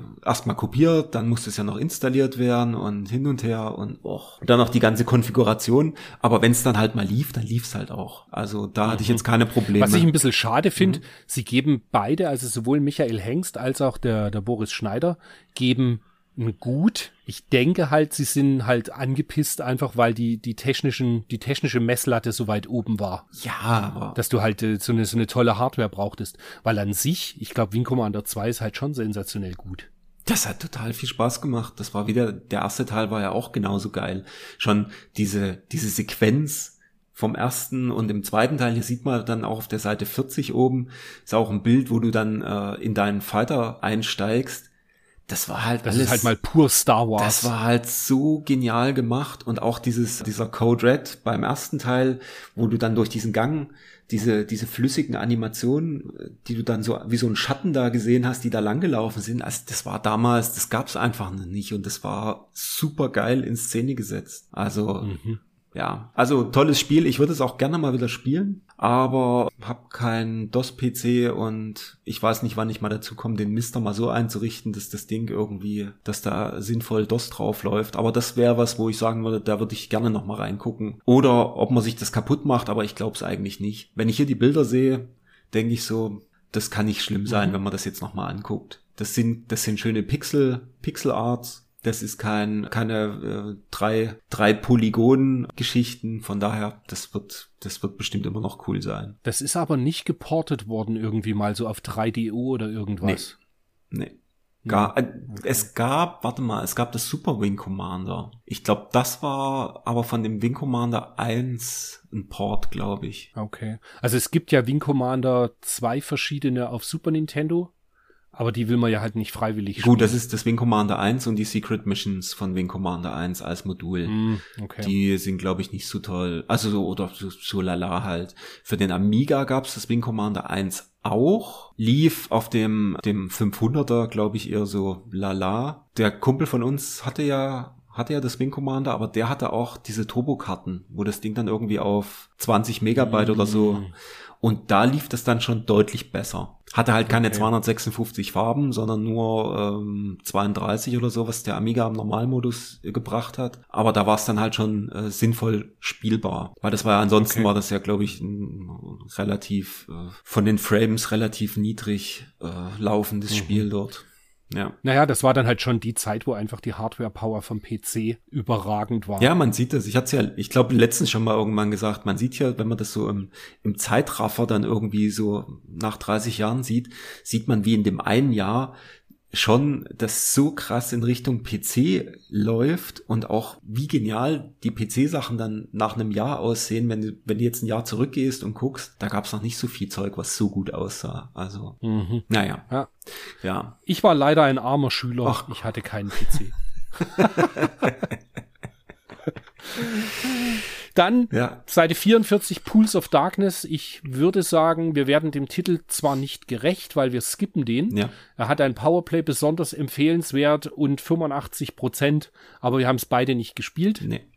Null. Westliche Rollenspiele halt nicht ganz so unser Ding.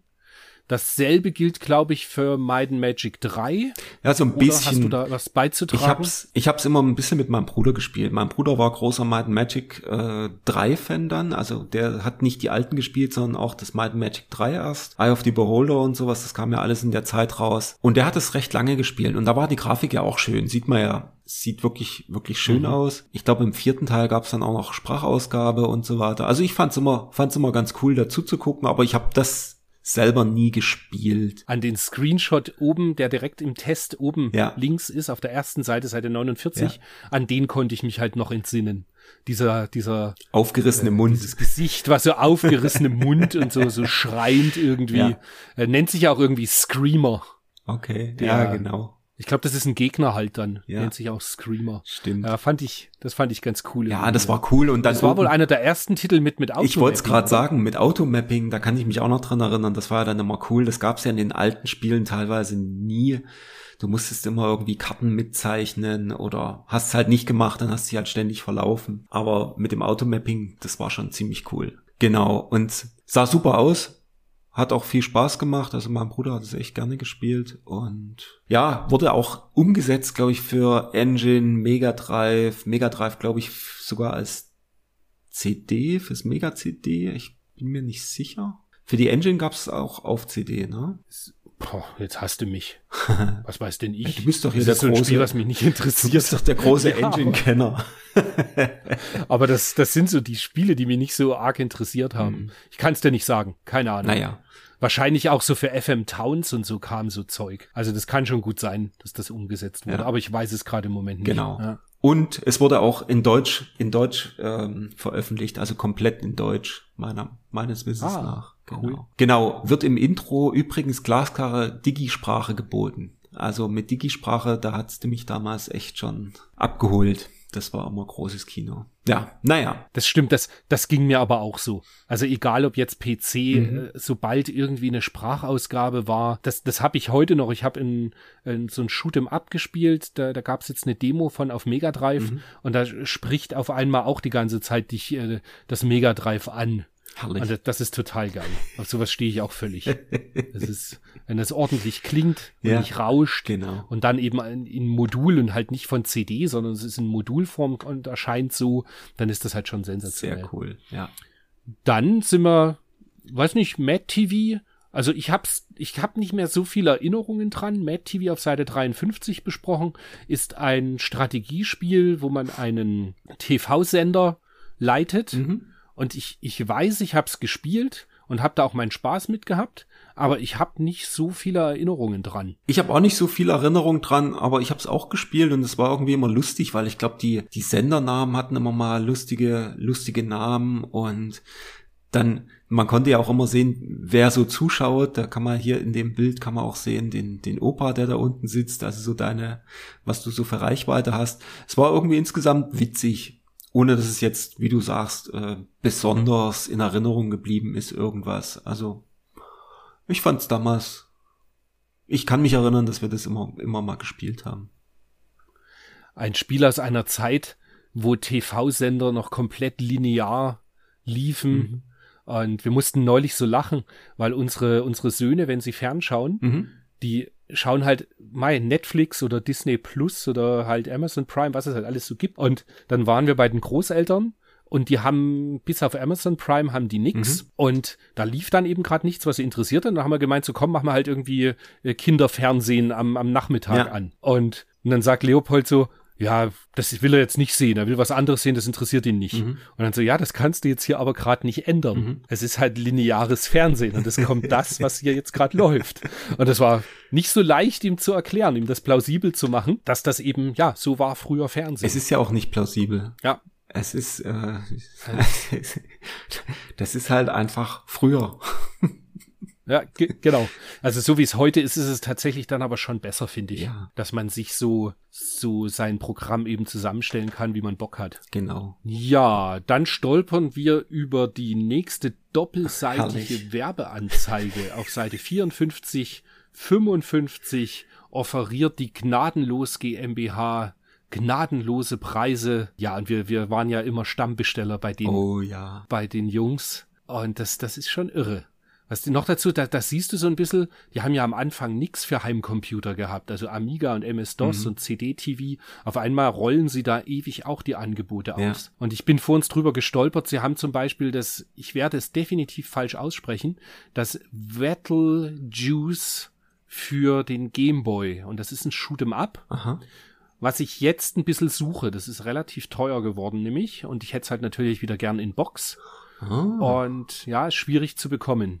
Ach, im Übrigen, nachdem wir in der November-Ausgabe ja über das ähm, Mickey Mouse Dangerous Chase mhm. gesprochen hatten, und dann habe ich doch so vollmundig gesagt, ja, und das kaufe ich mir jetzt für die Sammlung in Japan. Mhm. Ja, das ist nicht zu bezahlen. Ehrlich. Hör mir auf. Ja, ist irgendwie 50.000 Yen-Titel. Ach du Scheiße. Was ich gefunden habe. Und ganz ehrlich, ich werde keine 350, 400 Euro dafür ausgeben. Nee. Das ist es mir dann doch nicht wert. Aber das Jahr war beeindruckend, dass ich das dann gesehen habe. Und es gibt auch nur ganz wenige Angebote. Wow. Also das findet man nicht so oft. Das bleibt quasi in meiner Retroplays Wunschliste. Mhm. Und irgendwann ergibt sich schon mal, dass ich das bekommen werde. Bestimmt. Beim nächsten Japan-Besuch. Ja, ja, vielleicht, ja. Schauen Wobei, ich erinnere mich noch dran, dass wir ja damals das Pinball Revenge of the Gator haben wir ja auch in Japan nicht gesehen. Nee. Das habe ich dann ja auch jetzt erst online kaufen können. Das stimmt. Aber wenn ich so durch die Liste gehe, ich meine, ein warte, jetzt, jetzt komme ich wieder. Ich hab's doch vor uns noch gelesen. Elemental Master für 70 Mark. Naja. Oder ich meine Musha, Musha Aleste. Aleste 69, 90, das, das ist bei Aleste. Ah, da Aleste, genau. Ja. 69 ja. Mark 90, auch da würde man schon mal ein bisschen was mitnehmen. Genau, und das wird jetzt, das kommt jetzt so in die Zeit, ich glaube, ich habe das schon ein paar Mal erwähnt, wo ich dann auch angefangen habe, bei Gnadenlos zu kaufen. Weil ich kann es immer noch nicht richtig rekonstruieren, wann ich jetzt meinen Mega Drive gekriegt habe. Ich glaube, hatten wir 91 oder 92 gesagt? Ich weiß es nicht mehr. Weil wenn das 92 erst wäre, wäre das ja quasi erst in einem halben Jahr, viertelhalben Jahr. Und ich mhm. kann mich erinnern, meine erste gnadenlos Bestellung fürs Mega Drive war Alter, Altered Beast für 19 Mark 90, so wie es hier drin steht, und eSword für 27,90. Also entweder hatte ich das Ding tatsächlich schon ein halbes Jahr zu der Zeit, was ich mir aber fast nicht vorstellen kann, oder die Angebote waren halt noch das nächste Vierteljahr drin. Also ich persönlich bin ja der Ansicht, du hattest in dem Sommer 91 dein Ich hatte das schon, ne? Hm. Ich bin mir ziemlich sicher. Aber ich glaube, wir, hm. wir, wir äh, haben diese Geschichte fast in jedem Podcast und irgendwann fallen uns da die Hörer weg. jetzt, jetzt hör mal auf damit. Aufhören. Du hattest im Sommer 91 dein Mega Drive.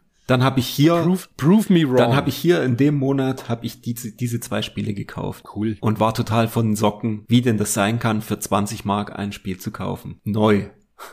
Ja, und ich finde halt das Verrückte, weißt du, in der letzten Ausgabe hatten wir, glaube ich, letzte oder vorletzte hatten wir Veritex. Mhm. Und das haben sie jetzt schon für 60 Mark. Ja zu einer Zeit, als einfach jedes Mega Drive Spiel 120 Mark gekostet hat. In Deutschland. In, genau. Wenn du es in Europa, in genau. Deutschland gekauft hast, genau. Es ist schon wirklich verrückt. Oder Shadow Dancer für 45 Mark.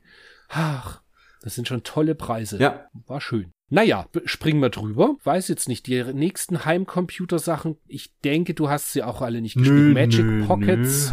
Nö. nö. Froom auf der Seite 61. Weiß nicht, ob dir das was sagt. Ist ein, das hat schon, das spielt schon mit Polygon. Und ich habe es mal gespielt auf dem Amiga. Hier ist die äh, ST-Fassung getestet. Ich habe es mal auf dem Amiga gespielt.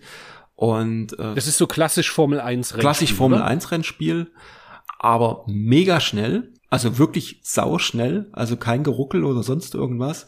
Ich habe es allerdings jetzt, ich habe es jetzt nicht so ewig probiert. Ich habe leider nur mit der Maus gesteuert und da äh, da bin ich wahrscheinlich zu wenig äh, Amiga-Spieler. Da musste man die Maus irgendwie nach vorne drücken, äh, nach vorne schieben, zum Gas geben und dann damit noch lenken. Da war ich dann dezent überfordert. Aber es ist wie man das halt so macht bei einem Rennspiel. Unfassbar schnell. Ja, ja, es war irgendwie keine Ahnung. Ich das mal rausgefunden hatte, vergingen auch zwei Runden. Aber es lief super schnell, super flüssig. Also das war, ich sag mal so, für die Zeit war das schon ziemlich cool. Und Fun Fact, das ist die das ist quasi die Basis für das spätere F1 von Domark fürs Mega Drive. Was aber, ah. wenn ich mich recht entsinne, lange nicht so flüssig lief wie das hier. Okay. Das fand ich noch ganz interessant. Ja. ja. Dann Magic Pockets von Bitmap Brothers. Nö. Ich habe das neulich nochmal angespielt, weil das für den Dreamcast auch rauskam. Hm. Oh. Nö. Nee. es ist. Nee. Lass uns noch. Was ist mit 11 auf Seite 64? Ja, irgendwie bei dem Elf, das hatte ich, das, wo ich da so durchgeblättert habe, dachte ich so, ah, okay, da kann ich mich dran erinnern. Und dann steht da ja auch unten, Ocean hat mit Elf ein grafisch wie spielerisch ansprechendes Programm hingelegt. Dachte ich, oh, das klingt ja eigentlich ganz witzig, sieht ja auch putzig aus. Eingelegt, nee, überhaupt gar nicht. Auch nicht? Nee. Also, okay. ich fand's total ich fand's total grütze. Vielleicht habe ich mich auch nicht lange genug damit auseinandergesetzt. Die Viertelstunde, die ich, die ich reingespielt habe, hat mich aber überhaupt gar nicht irgendwie abgeholt. Es war irgendwie unfair, tausend Gegner immer. Gut, die Springerei mit äh, Joystick nach oben ist sowieso, da muss man sich immer erstmal wieder ein bisschen dran gewöhnen. Aber nee, hat mir keinen Spaß gemacht. Also, und man kann auch nur auswählen, entweder Musik oder Soundeffekte, was ich auch immer sehr schwierig finde. Ah, das hat man doch neulich schon bei dem Onslaught. Ja, genau, und der, der, der Neue schreibt auch da oben, ähm, zwar schon alt und driftet in eine Mischung aus Onslaught und Turrican ab, jedoch wurde Elf technisch wunderbar ausgeführt. Naja, niedliche Grafiken, hm. zwar nicht perfekt, dafür jedoch originell animiert. Hm. Ja, keine Ahnung. Nicht mehr 30 Jahre später. Eh Monat ja. Das, das scheint eh der Monat der Jump'n'Runs zu sein, gell? Mhm. Dann auf Seite 66 werden die Blues Brothers noch besprochen. Die habe ich auf Super Famicom mal gespielt. Mhm. Und das ist, es ist eigentlich ziemlich cool. Also wenn man halt Blues Brothers mag. Aber man sammelt auch irgendwie immer so Schallplatten ein oder kann, wenn ich mich recht entsinne, vielleicht auch mit Schallplatten schießen. Das weiß ich nicht mhm. mehr so ganz genau. Aber es war auf alle Fälle nett zum Spielen. Und okay. ja, jetzt auch nicht überragend, aber war schon ganz okay. Es sieht so ein bisschen aus wie, wie das Adams Family, ne? So von diesem genau. gedrungenen, diese gedrungenen mhm. Charaktere und so weiter. Oder das Motorhead-Spiel, das war doch auch so in der Richtung. Wobei ich da nicht genau weiß, Stimmt. ob das ein Sidescroller war. Aber die waren alle so gedrungen irgendwie, so ein bisschen so. So, so Comic Look ja, halt, genau. genau. Und das halt, also gerade weil ich ja Blues Brothers auch zu der Zeit schon äh, den Film ja so gern mochte, mhm. ist das einfach, das ist halt ganz lustig, um einfach mal reinzuschauen. Ja. Ich habe jetzt nicht ewig weit gespielt, aber es ist auf alle Fälle kein, kein kompletter Murks. Okay. Genauso wie, also da hätte ich, wenn ich noch einen PC hätte, hätte ich halt Bock, da mal reinzuschauen, das Terminator auf Seite 70 besprochen. Mhm. Irgendwie rein, rein um, um zum, zu sehen, ob der, das Terminator Flair da schön eingefangen wird. Wobei, wenn ich mir so die, die Grafik unten links anschaue Nee. von dem, von der Autofahrsequenz, ich glaube, dass das halt einfach auch nicht so cool ist, beziehungsweise halt nicht gut gealtert ist. Es ist nicht gut gealtert und ich glaube, damals, damals war das auch schon, das war eins der ersten Bethesda-Games. Die, das, das fand ich damals, ich habe das, glaube ich, mal ein paar, also ich kann mich noch grob dran erinnern, dass ich das mal irgendwie ein bisschen ausprobiert habe, dass mich das allerdings irgendwie abgeschreckt hatte, weil, wie auch der Boris schreibt, die ganzen 3D-Sequenzen sind halt in EGA. Es sind Mm, nur ein okay. paar Bilderchen, Standbilder gibt's in guter VGA-Qualität. Die 3D-Szenen sind hingegen auch auf VGA-Rechnern nur in EGA. Und da war dann halt damals so, ja, nee, EGA, nee, komm. das ist halt dann auch so, so, Okay. weißt du, so in derselben Zeit kam ein Wing Commander 2 raus. Mhm. Das war einfach, Okay, und wenn ja, man dann mehr auf Grafik richtig. steht, dann sagt man halt so, äh, hier so viereckige Kästen, nee, nee, irgendwie nicht. Mhm. Also ich habe mich damit nicht groß beschäftigt. Ich kann mich aber erinnern, dass ich es mal installiert hatte und dass es mich aber äh, einfach von der Grafik her nicht abgeholt hat. Mhm. Naja, jetzt kommen wir dann zu dem Test. Den, warte, 72. Genau, das nächste ist dann, genau, Seite 72, Megatwins, auch bekannt als Chicky Chicky Boys. Wobei ich jetzt nicht genau weiß, ob die, wie die Platine hieß. Ich glaube, die hieß auch Megatwins, oder? Boah, da fragst du mich. Und Chick, und Chicky Chicky Boys war dann, also ich weiß, es heißt auf der PC Engine Chicky Chicky Boys und wahrscheinlich auch auf Mega Mhm. Auf Mega Drive heißt auch Version. nicht nur die Japan-Version, sondern auch die PAL-Version heißt Chiki Shiki Boys. Ah, okay. Ja. Und das ist halt in, von Capcom ein sehr gut gemachtes Jump'n'Run mit Ballersequenzen in schön poppig, knallbunt. Und ich fand's sehr, sehr spaßig.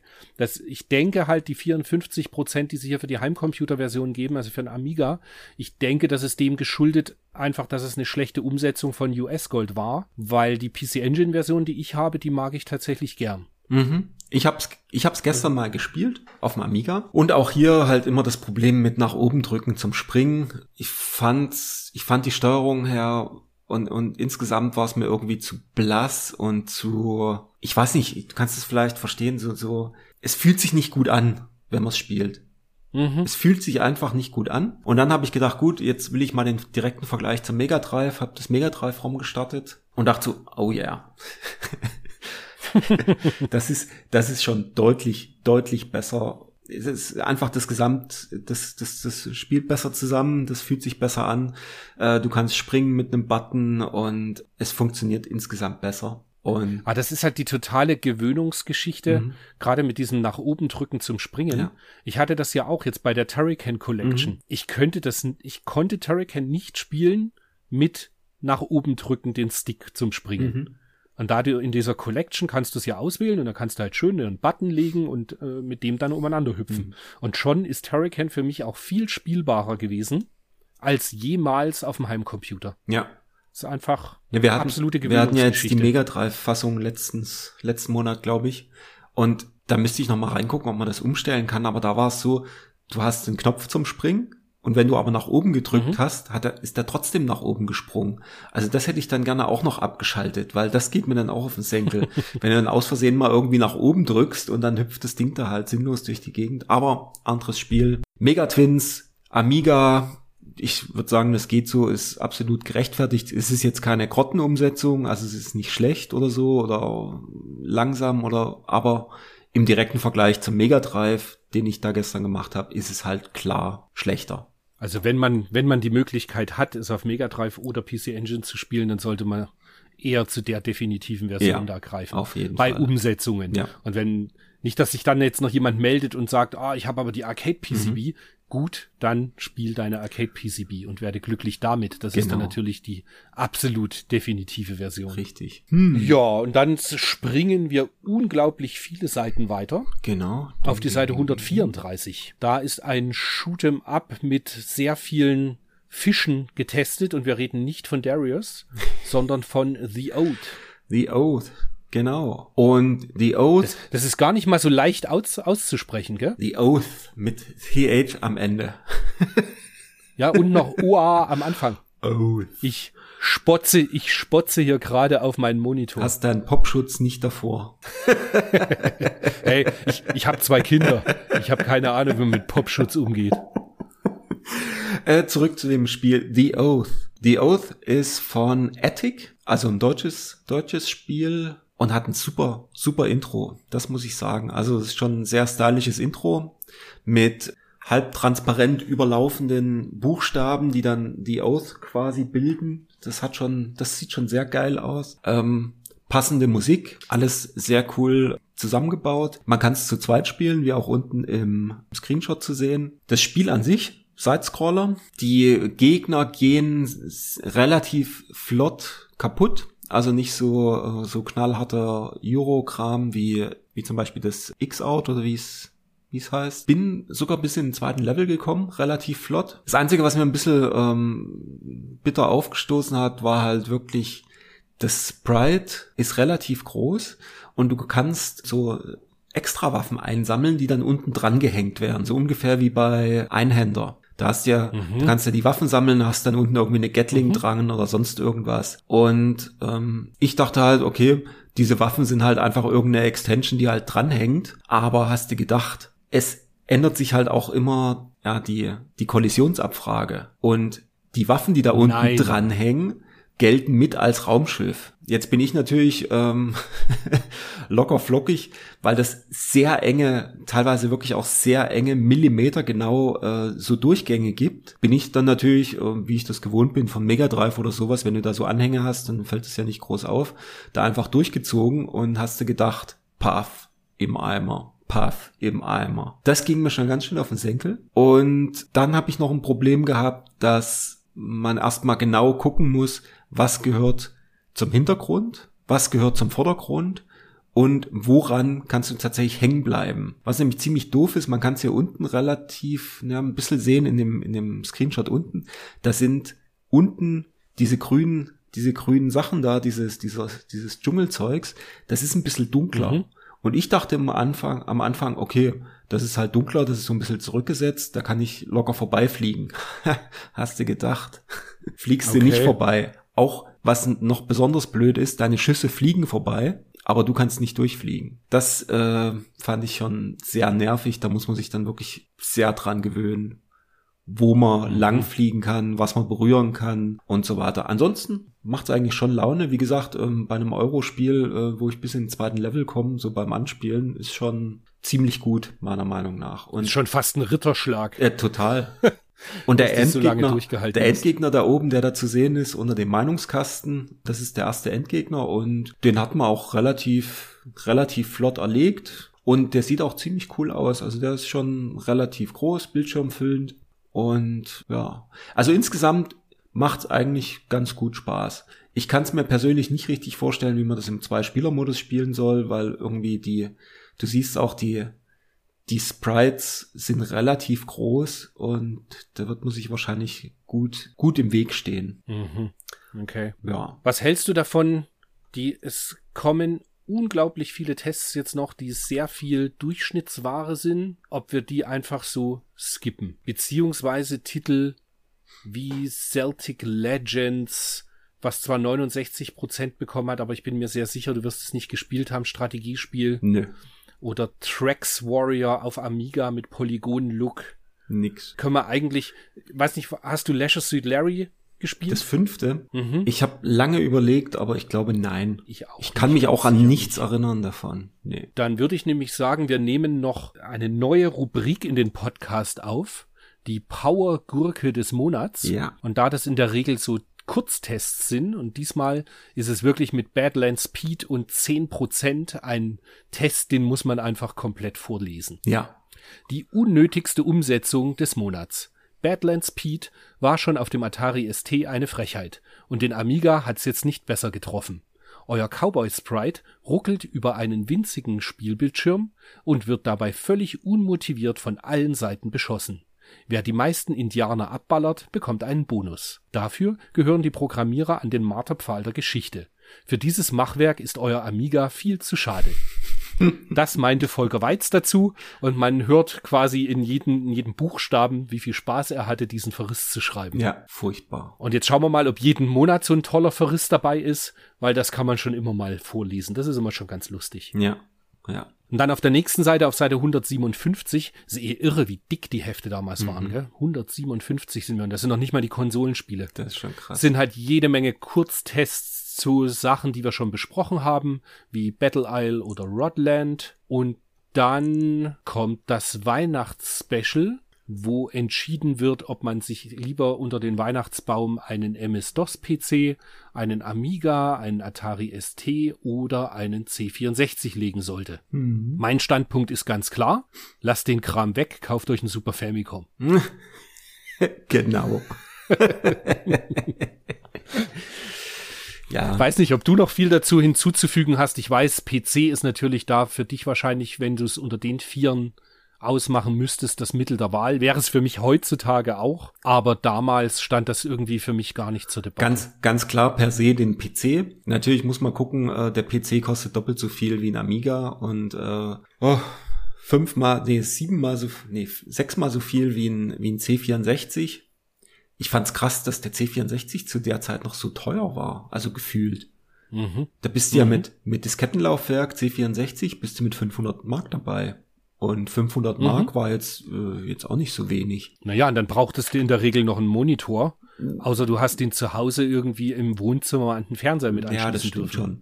Oder halt einen, einen weiteren Fernseher. Aber gut, das würde ich jetzt mal grob noch nicht mit einrechnen. Aber für einen PC brauchst du halt auch noch mal einen Monitor. Ein VGA-Monitor, das war ja damals auch nicht an jeder Ecke für 50 Cent zu kriegen. Also von daher Richtig. bist du wahrscheinlich bei dem MS-DOS-PC eher bei 2000 Mark. Und von daher war damals, glaube ich, noch der Amiga ganz gut passend. Aber ja, mit 800 Mark halt auch noch ordentlich. Ich kann, diese Preise sind echt krass.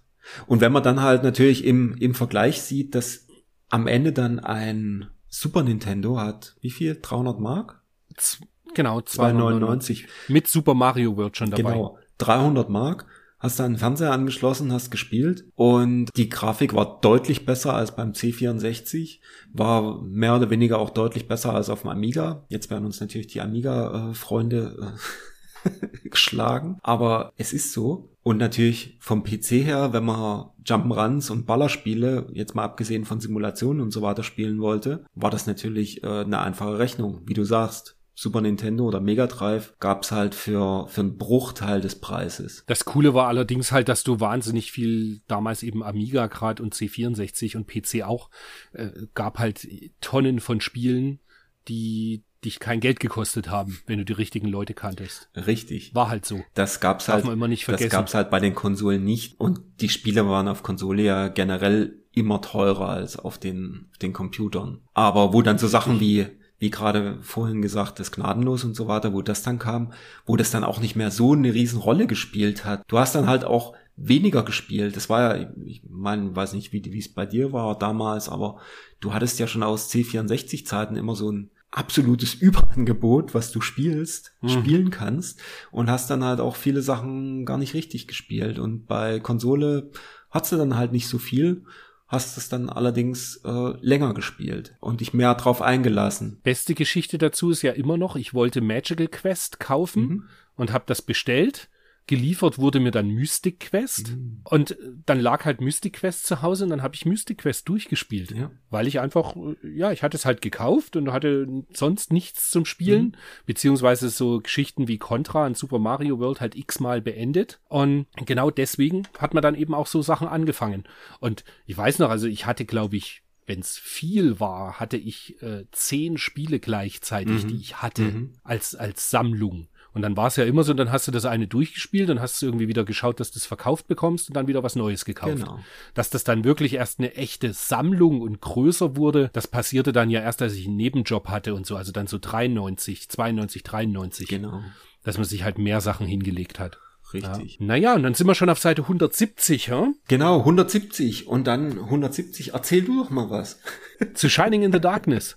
Ich hab's tatsächlich damals nicht gespielt in Ermangelung eines Mega Drives Aha. und hab's jetzt aber zum zum Test eben mal vorher äh, für den Podcast mal reingetan und war absolut positiv überrascht. Mhm.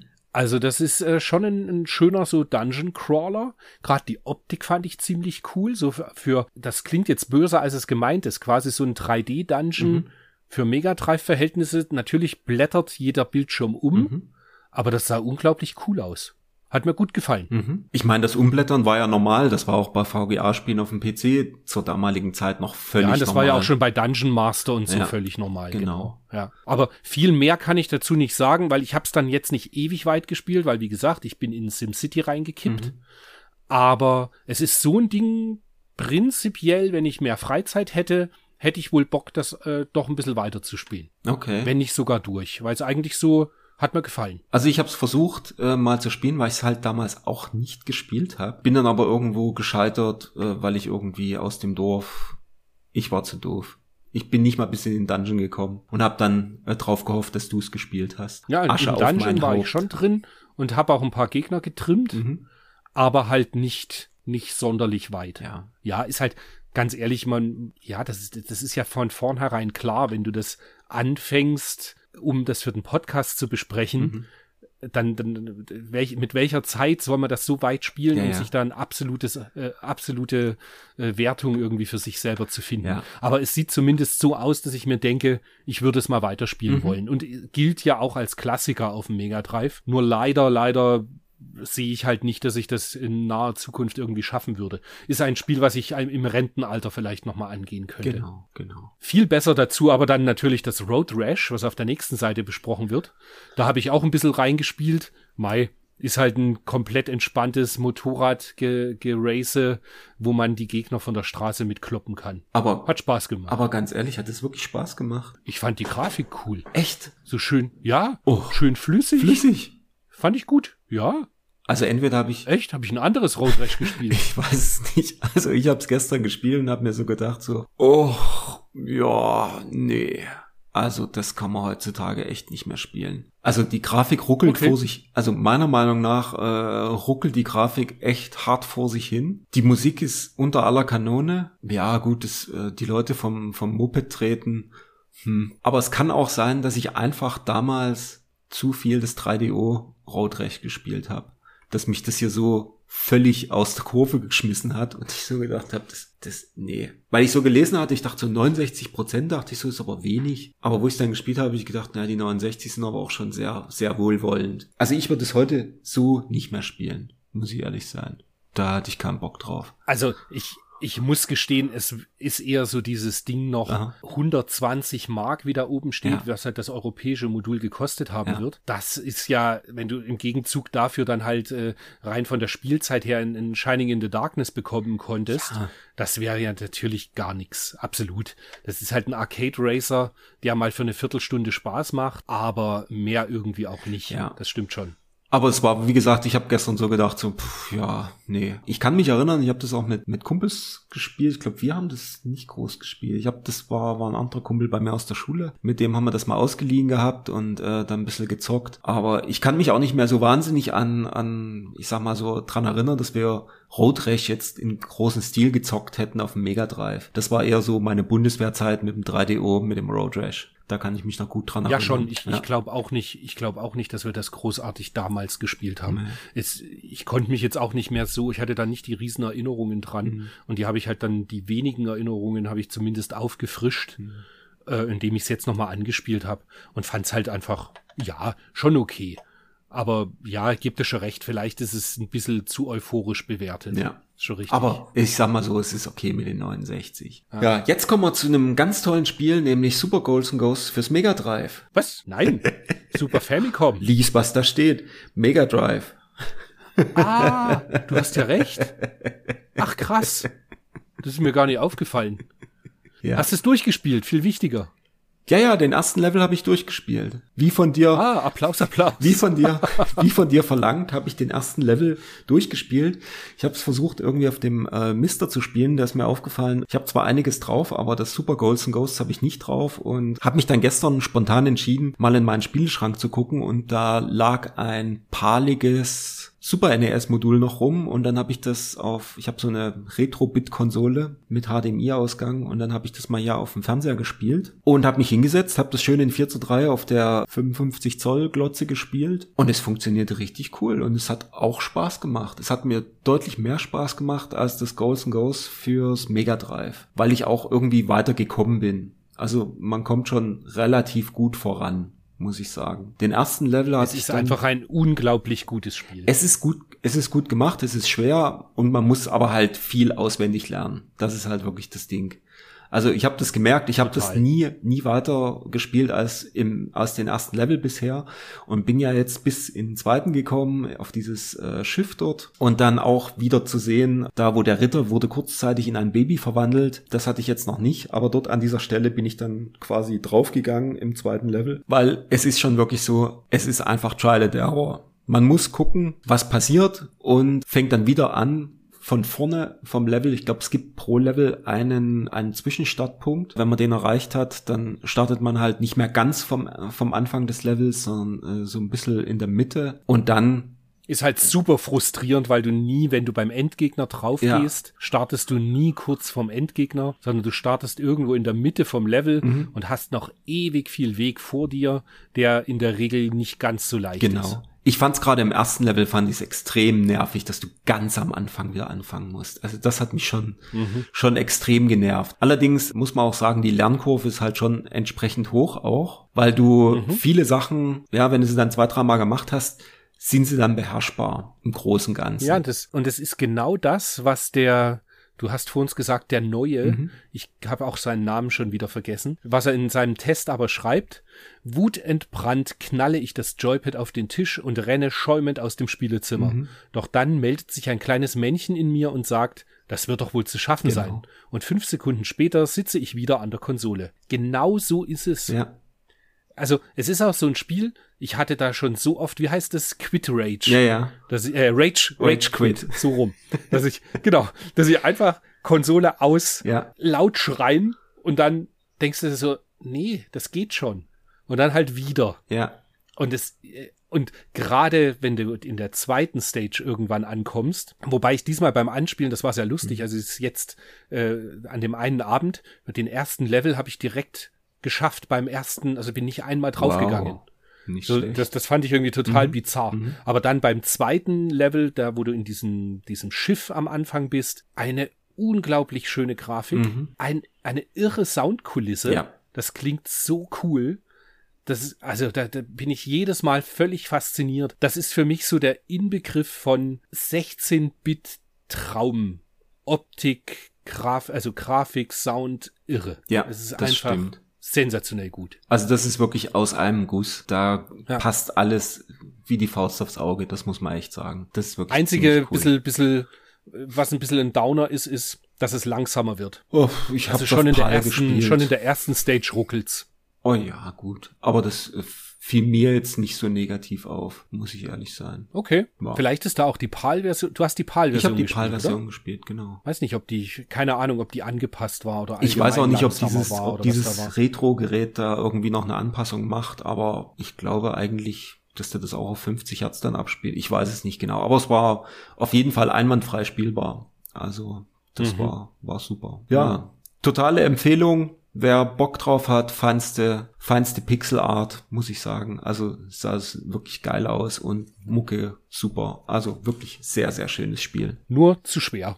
Also leider ja. Bin, also ich bin, wie gesagt, ich bin irgendwie in die dritte Stage gekommen und da ist dann einfach irgendwann Schluss und da habe ich, egal wie oft ich es probiert habe, ich bin einfach nicht mehr weitergekommen in diesen Flammen. Mhm. Und ich werde es, glaube ich, noch mal das sagt man jetzt so off the record. Ich werde es, glaube ich, nochmal mit Cheats probieren, weil das ist halt grafisch einfach schon so schön, mhm. dass ich schon Bock habe, das noch ein ganzes Stück weiter zu spielen. Aber mir ist es einfach zu frustig. Genau. Das ist dann halt, ich habe, ich weiß nicht, geht dir vielleicht genauso, aber ich habe einfach keine Lust mehr, alles wirklich tausendmal zu, zu spielen. Absolut. Also ich kann es total verstehen, wenn du als Kind das irgendwie spielst und dann sagst du, ja, ich will weiterkommen, ich will weiterkommen und dann irgendwie halt zwei Wochen, drei Wochen irgendwie da dran hängst. Super, aber irgendwie ist mir das heutzutage nichts mehr. Mhm. Ja, aber auf jeden Fall ein sehr schönes Spiel. Das uneingeschränkt. Ja. Äh, weiter zu empfehlen ist ganz anders nebenan der Theaterdonner Thunder Fox. War mir bisher gar kein richtiger Begriff so. Hab's dann mal rausgewühlt aus dem aus dem Mister. Hab zehn Minuten gespielt und hab gedacht, ah, gut, braucht kein Mensch ist wirklich. Ich wollte auch gerade schon so einwerfen. Lass uns nur ganz kurz drüber furchtbar. reden, weil es kommen noch große Titel in dem Monat, über die wir mehr Worte verlieren. Also es wirklich, es sieht beschissen aus und es spielt sich zum Kotzen. Äh, und jetzt kommt SimCity für das Super Famicom. Ja, habe ich ja vor uns in der im Anfang, dass ich es viel gespielt habe, schon genug zugesagt. Super Spiel, es ist einfach entschleunigendes Städtebauen, was einen super Spaß macht. Also, das, ich, ich hab's wirklich, das kam völlig unerwartet für mich, dass ich damit so viel Freude haben werde. Mhm. Und das werde ich auch jetzt danach wieder weiterspielen. Immer wieder mal. Du hast ja auch eine Save-Funktion. Ja. Dementsprechend kann man immer weiter an seiner an seiner äh, City da ein bisschen weiter schrauben und schauen, was einfach passiert. Ja. Ich habe äh, einen Riesenspaß damit. Macht mega Spaß. Kann ich kann ich, kann ich nur beipflichten, dass das echt lustig ist. Gibt's auch mit deutschem Bildschirmtext als, ja, gab's in Deutschland halt entsprechend mit deutschem Bildschirmtext. Also für alle zugänglich, einfach spaßig, alles super. Genau. Dann kommen wir wieder zum Mega Drive War Portrail. Wieder einer von den Shoot'em Ups, äh, wo ich mir so denke, ihr habt vorher schon mal gesehen, dass es Musha-Erläste gibt. Hm. Man bringt dann sowas raus. Äh, im, im nettesten gesagt belanglos. Ich habe es ein Stück jetzt gespielt ja. und ja. Hat eine nette, eine nette Sprachausgabe irgendwie, Vapor Trail und ähm, kommt ab und zu mal. Es gibt den Zwei-Spieler-Modus, das fand ich ganz cool. Habe ich gestern auch mal mit meiner Freundin hier angespielt. Allerdings sobald zwei Spieler-Modus ist, ist es halt echt eine teilweise wirklich äh, eine, eine Slideshow.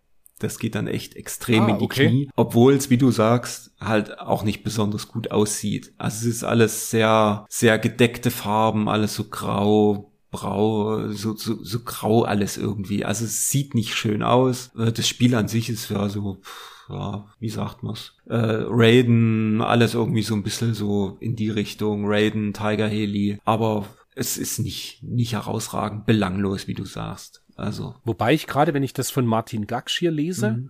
nach den ersten Spielminuten ist man versucht, Vapor Trail in die Kiste ganz nett, aber langweilig einzuordnen. Mhm. Genau das. Mhm. Diese These erweist sich allerdings in zweierlei Punkten als Trugschluss. Das Spiel ist technisch nicht allzu fit. Mhm. Ein so starkes Ruckeln bei relativ wenigen Objekten auf dem Bildschirm ist man sonst nur vom Super Famicom gewöhnt, der Arsch. Ja. Schade drum, denn in den höheren Levels überrascht so manch witziger Gegner den verwöhnten Ballerfreak. Mhm. Okay, vielleicht muss ich ja doch noch mal reinschauen. Hm. Ja. Also irgendwie meine, wenn, wenn am Anfang das schon so mega lahm alles ausschaut, dann hält sich halt meine Motivation auch in Grenzen, das weiterzuspielen. Ja. Aber mal schauen. Ja. Also, ja, dann, dann skippen wir gleich auf die nächste Seite, mhm. oder? Super Tennis für Super Famicom. Wobei auch da können wir, also zumindest von, von meiner Seite aus, recht schnell drüber weggehen. Ich habe es jetzt angespielt. Es kommt einfach nicht an Final Match Tennis heran. Ich brauche kein Super Tennis. Genau. Das, ich fand das nicht so dolle. Tennis gibt's erst wieder ab Topspin und Virtual Tennis. Stimmt. Virtual Tennis, genau. Was allerdings jeder mal gespielt haben sollte, und es ist einfach unglaublich gut, ist Super Mario Bros. 3. Getestet auf der Seite 177 und witzigerweise auch nur auf einer Seite. Mhm.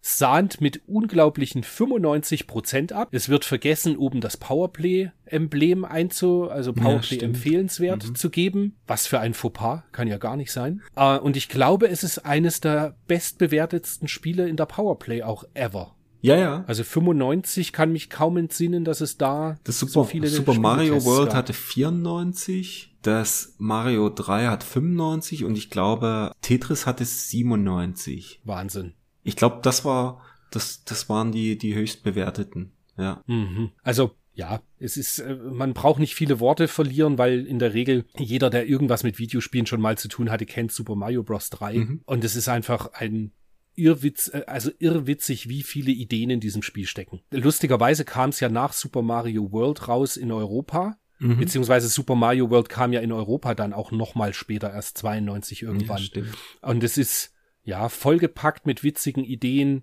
extrem hoher Spielbarkeit, ja, so die Blaupause wie ein, wie ein Jump'n'Run auszuschauen hat. Unglaublich gutes Spiel. Genau. Was ich leider nie beendet habe. Ich habe es nur sehr weit gespielt, aber nicht durch. Das müsste ich eigentlich unbedingt mal nachholen. Ja, ich habe es gestern das erste Mal gespielt. Überhaupt zum ersten Mal. Ich habe das noch nie gespielt vorher. Alter. Okay. Sachen gibt's.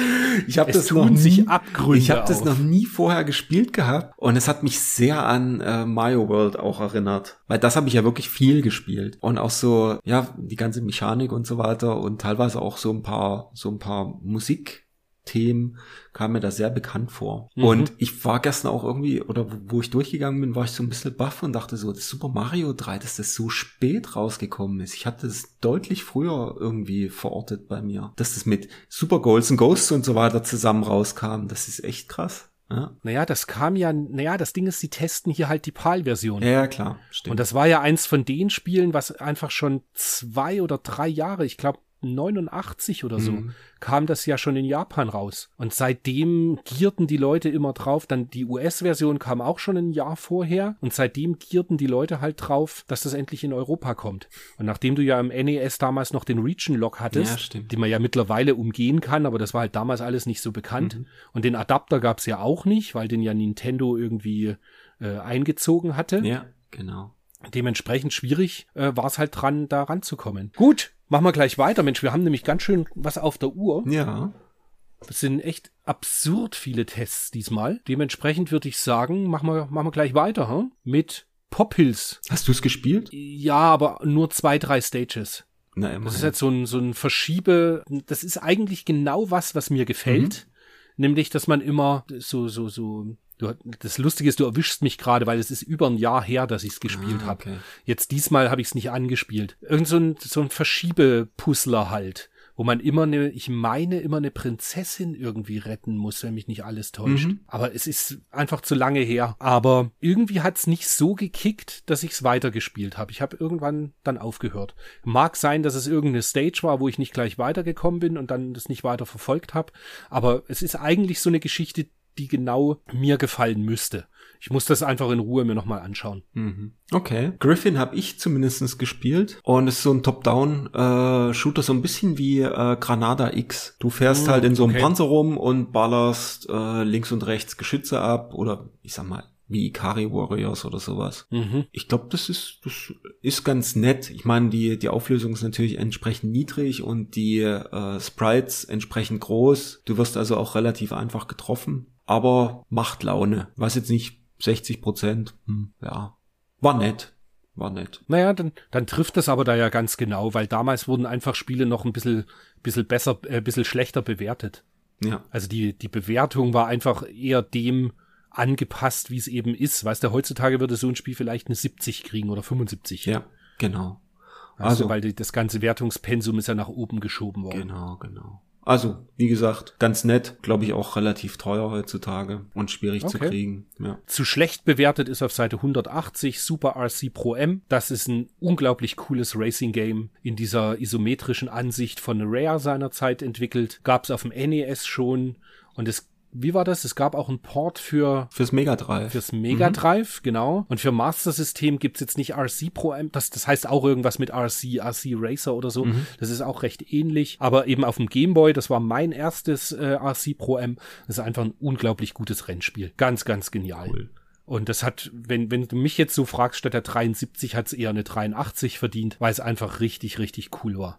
Und ich habe es auch jetzt im Zuge der, der Recherche halt nochmal angespielt, weil ich so wissen wollte, ob es gut gealtert ist. Und es ist gut gealtert. Aber ich bin ja total für solche Rennspiele wie auch Motorroader oder so diese Top-Down-Racer. Da bin ich ja total zu haben. Fand ich absolut cool. Sehr schön. Immer noch. Ja. Dann Rubble Saver habe ich auch angespielt. Ist, glaube ich, gibt's zwei Teile sogar.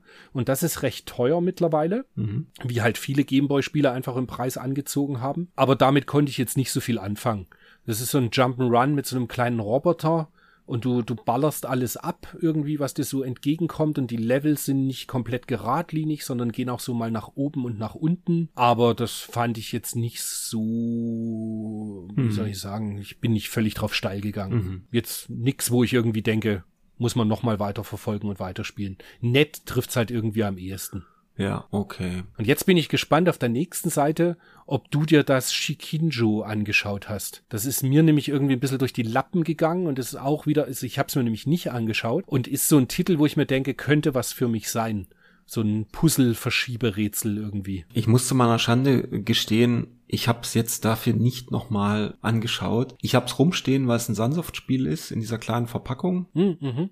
Shikinjo. Ich habe auch irgendwann mal reingespielt vor zig Jahren. Aber ich kann dir nicht mehr sagen, wie das funktioniert, muss ich ganz ehrlich sein. Also ich werde es mir jetzt, ich werde es mir die Tage nochmal an einem ruhigen Abend irgendwie mhm. nochmal anschauen, weil das irgendwie, es sieht aus wie ein Titel, der mir gefallen könnte. Dementsprechend, das wird ausprobiert. Ja. Muss Steinchen so verschieben, dass sie auf einen Stein der gleichen Musterung treffen. Dann lösen sich beide auf und der Spieler hat eine weitere Hürde auf dem Weg zum Ausgang genommen. Ja. Hm. Ja, kennst mich. Ja. Ist, ist genau deins eigentlich.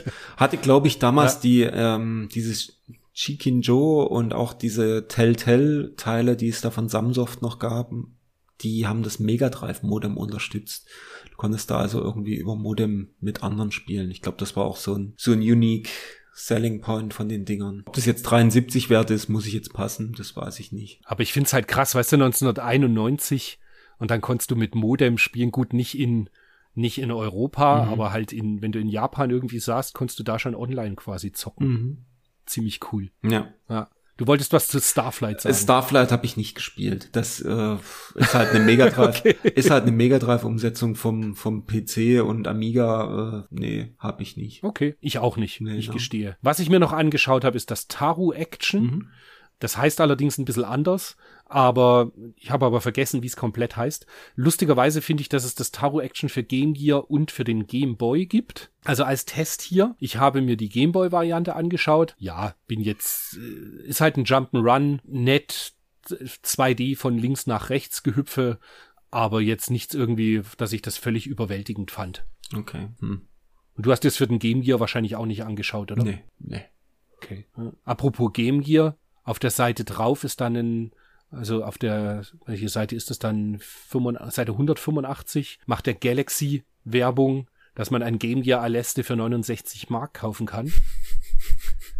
Hätte man mal zugeschlagen, gell? Ich hab's beim Fotopost in Gelsenkirchen für 19 Mark 90 gekauft. Wahnsinn. Komplett. Wahnsinn. Und jetzt absurd teuer. Das ist ja so jenseits 300, 400 Euro, wenn komplett. Ja, das Schlimme ist ja, ich hab's vor man, vier Jahren für 20 Euro bei eBay gekauft, allerdings nur das, das Modul. Mir fehlt halt das lose Modul, gell? Packung mhm. und, und Anleitung, aber dafür bin ich halt nicht bereit, irgendwie mehr, mehrere hundert Euro zu zahlen.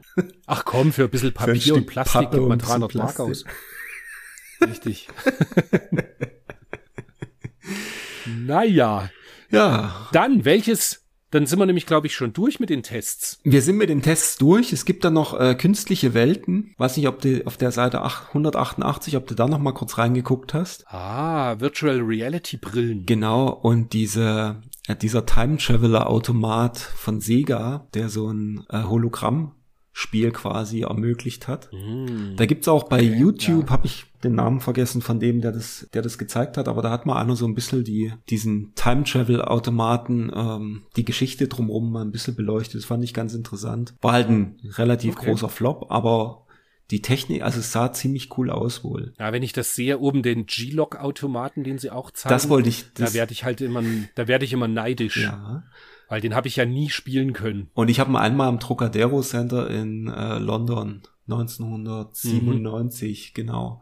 Da habe ich das einmal gespielt in diesem Ding. Das war schon ziemlich cool. Deswegen, also wenn ich sowas, Wahnsinn. wenn ich, wie sagt man mal so schön, wenn ich mal Platz habe und diesen Automaten irgendwo kriegen würde, den würde ich mir noch mal hinstellen, einfach weil er was was ganz ganz abgefahrenes ist. Wobei der wahrscheinlich wahnsinnig anfällig ist. Gehe ich auch davon aus. Ja. ja, und dann hast du halt das Problem, so dann steht er da und ist kaputt mhm. und dann hast du niemanden, der es reparieren kann. Und du sitzt so, kopfüber damals drin mit meinem Flipper ging. Ja, und du sitzt kopfüber ja, genau. drin und hast niemanden, der dich abschnallt.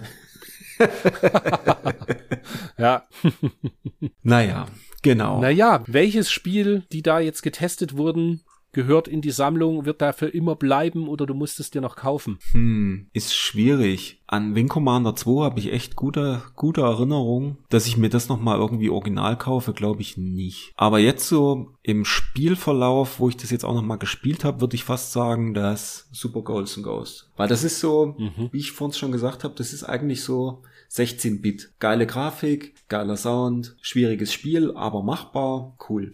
Das werde ich auf jeden mhm. Fall irgendwie in der Sammlung behalten. Ja, das wäre Bei mir ist es, also Super Golden Ghosts habe ich als äh, Joe Makaimura japanisch in der Sammlung stehen. Super AC Pro M auch, steht in der Sammlung und wird da auch nicht abhauen. Mir fehlt tatsächlich, glaube ich, ein Box des Famicom Super Mario Bros. 3. Hm. Das lose Modul habe ich neulich erst auf RetroPlays verkauft, mhm. das japanische, weil das war mal in so einem Konvolut dabei. Aber das in Box und in richtig schick. Wobei, da habe ich ja wieder die Super Mario All-Stars Collection für Super Famicom. Genau. Die habe ich ja. Hm. Hab ich lose hier irgendwo ich rumliegen. Ich suche mir, und ganz ehrlich, man, man, machen wir uns doch nichts vor. Die meiste Zeit habe ich mit SimCity verbracht. Ich glaube, ich suche mir jetzt einfach ein amerikanisches SimCity in richtig schicker Box und in perfektem Zustand und stell mir das hin. Hm. Als tolle Erinnerung an den, den Weihnachtspodcast 1991. Klar. Wahrscheinlich, wahrscheinlich werde ich das nächste Mal sagen, um Himmels Willen, SimCity US ist abartig teuer. Ich habe keine Ahnung, aber ich werde mich, glaube ich, mal in dieses Rabbit Hole begeben und ein bisschen suchen danach. Ja, es wird SimCity bei mir. Warum eine US-Version? Naja, weil Japanisch. Nee. Nee, Japanisch ist zu einfach. Und PAL ist. Bäh. PAL, PAL kommt mir nicht ins Haus.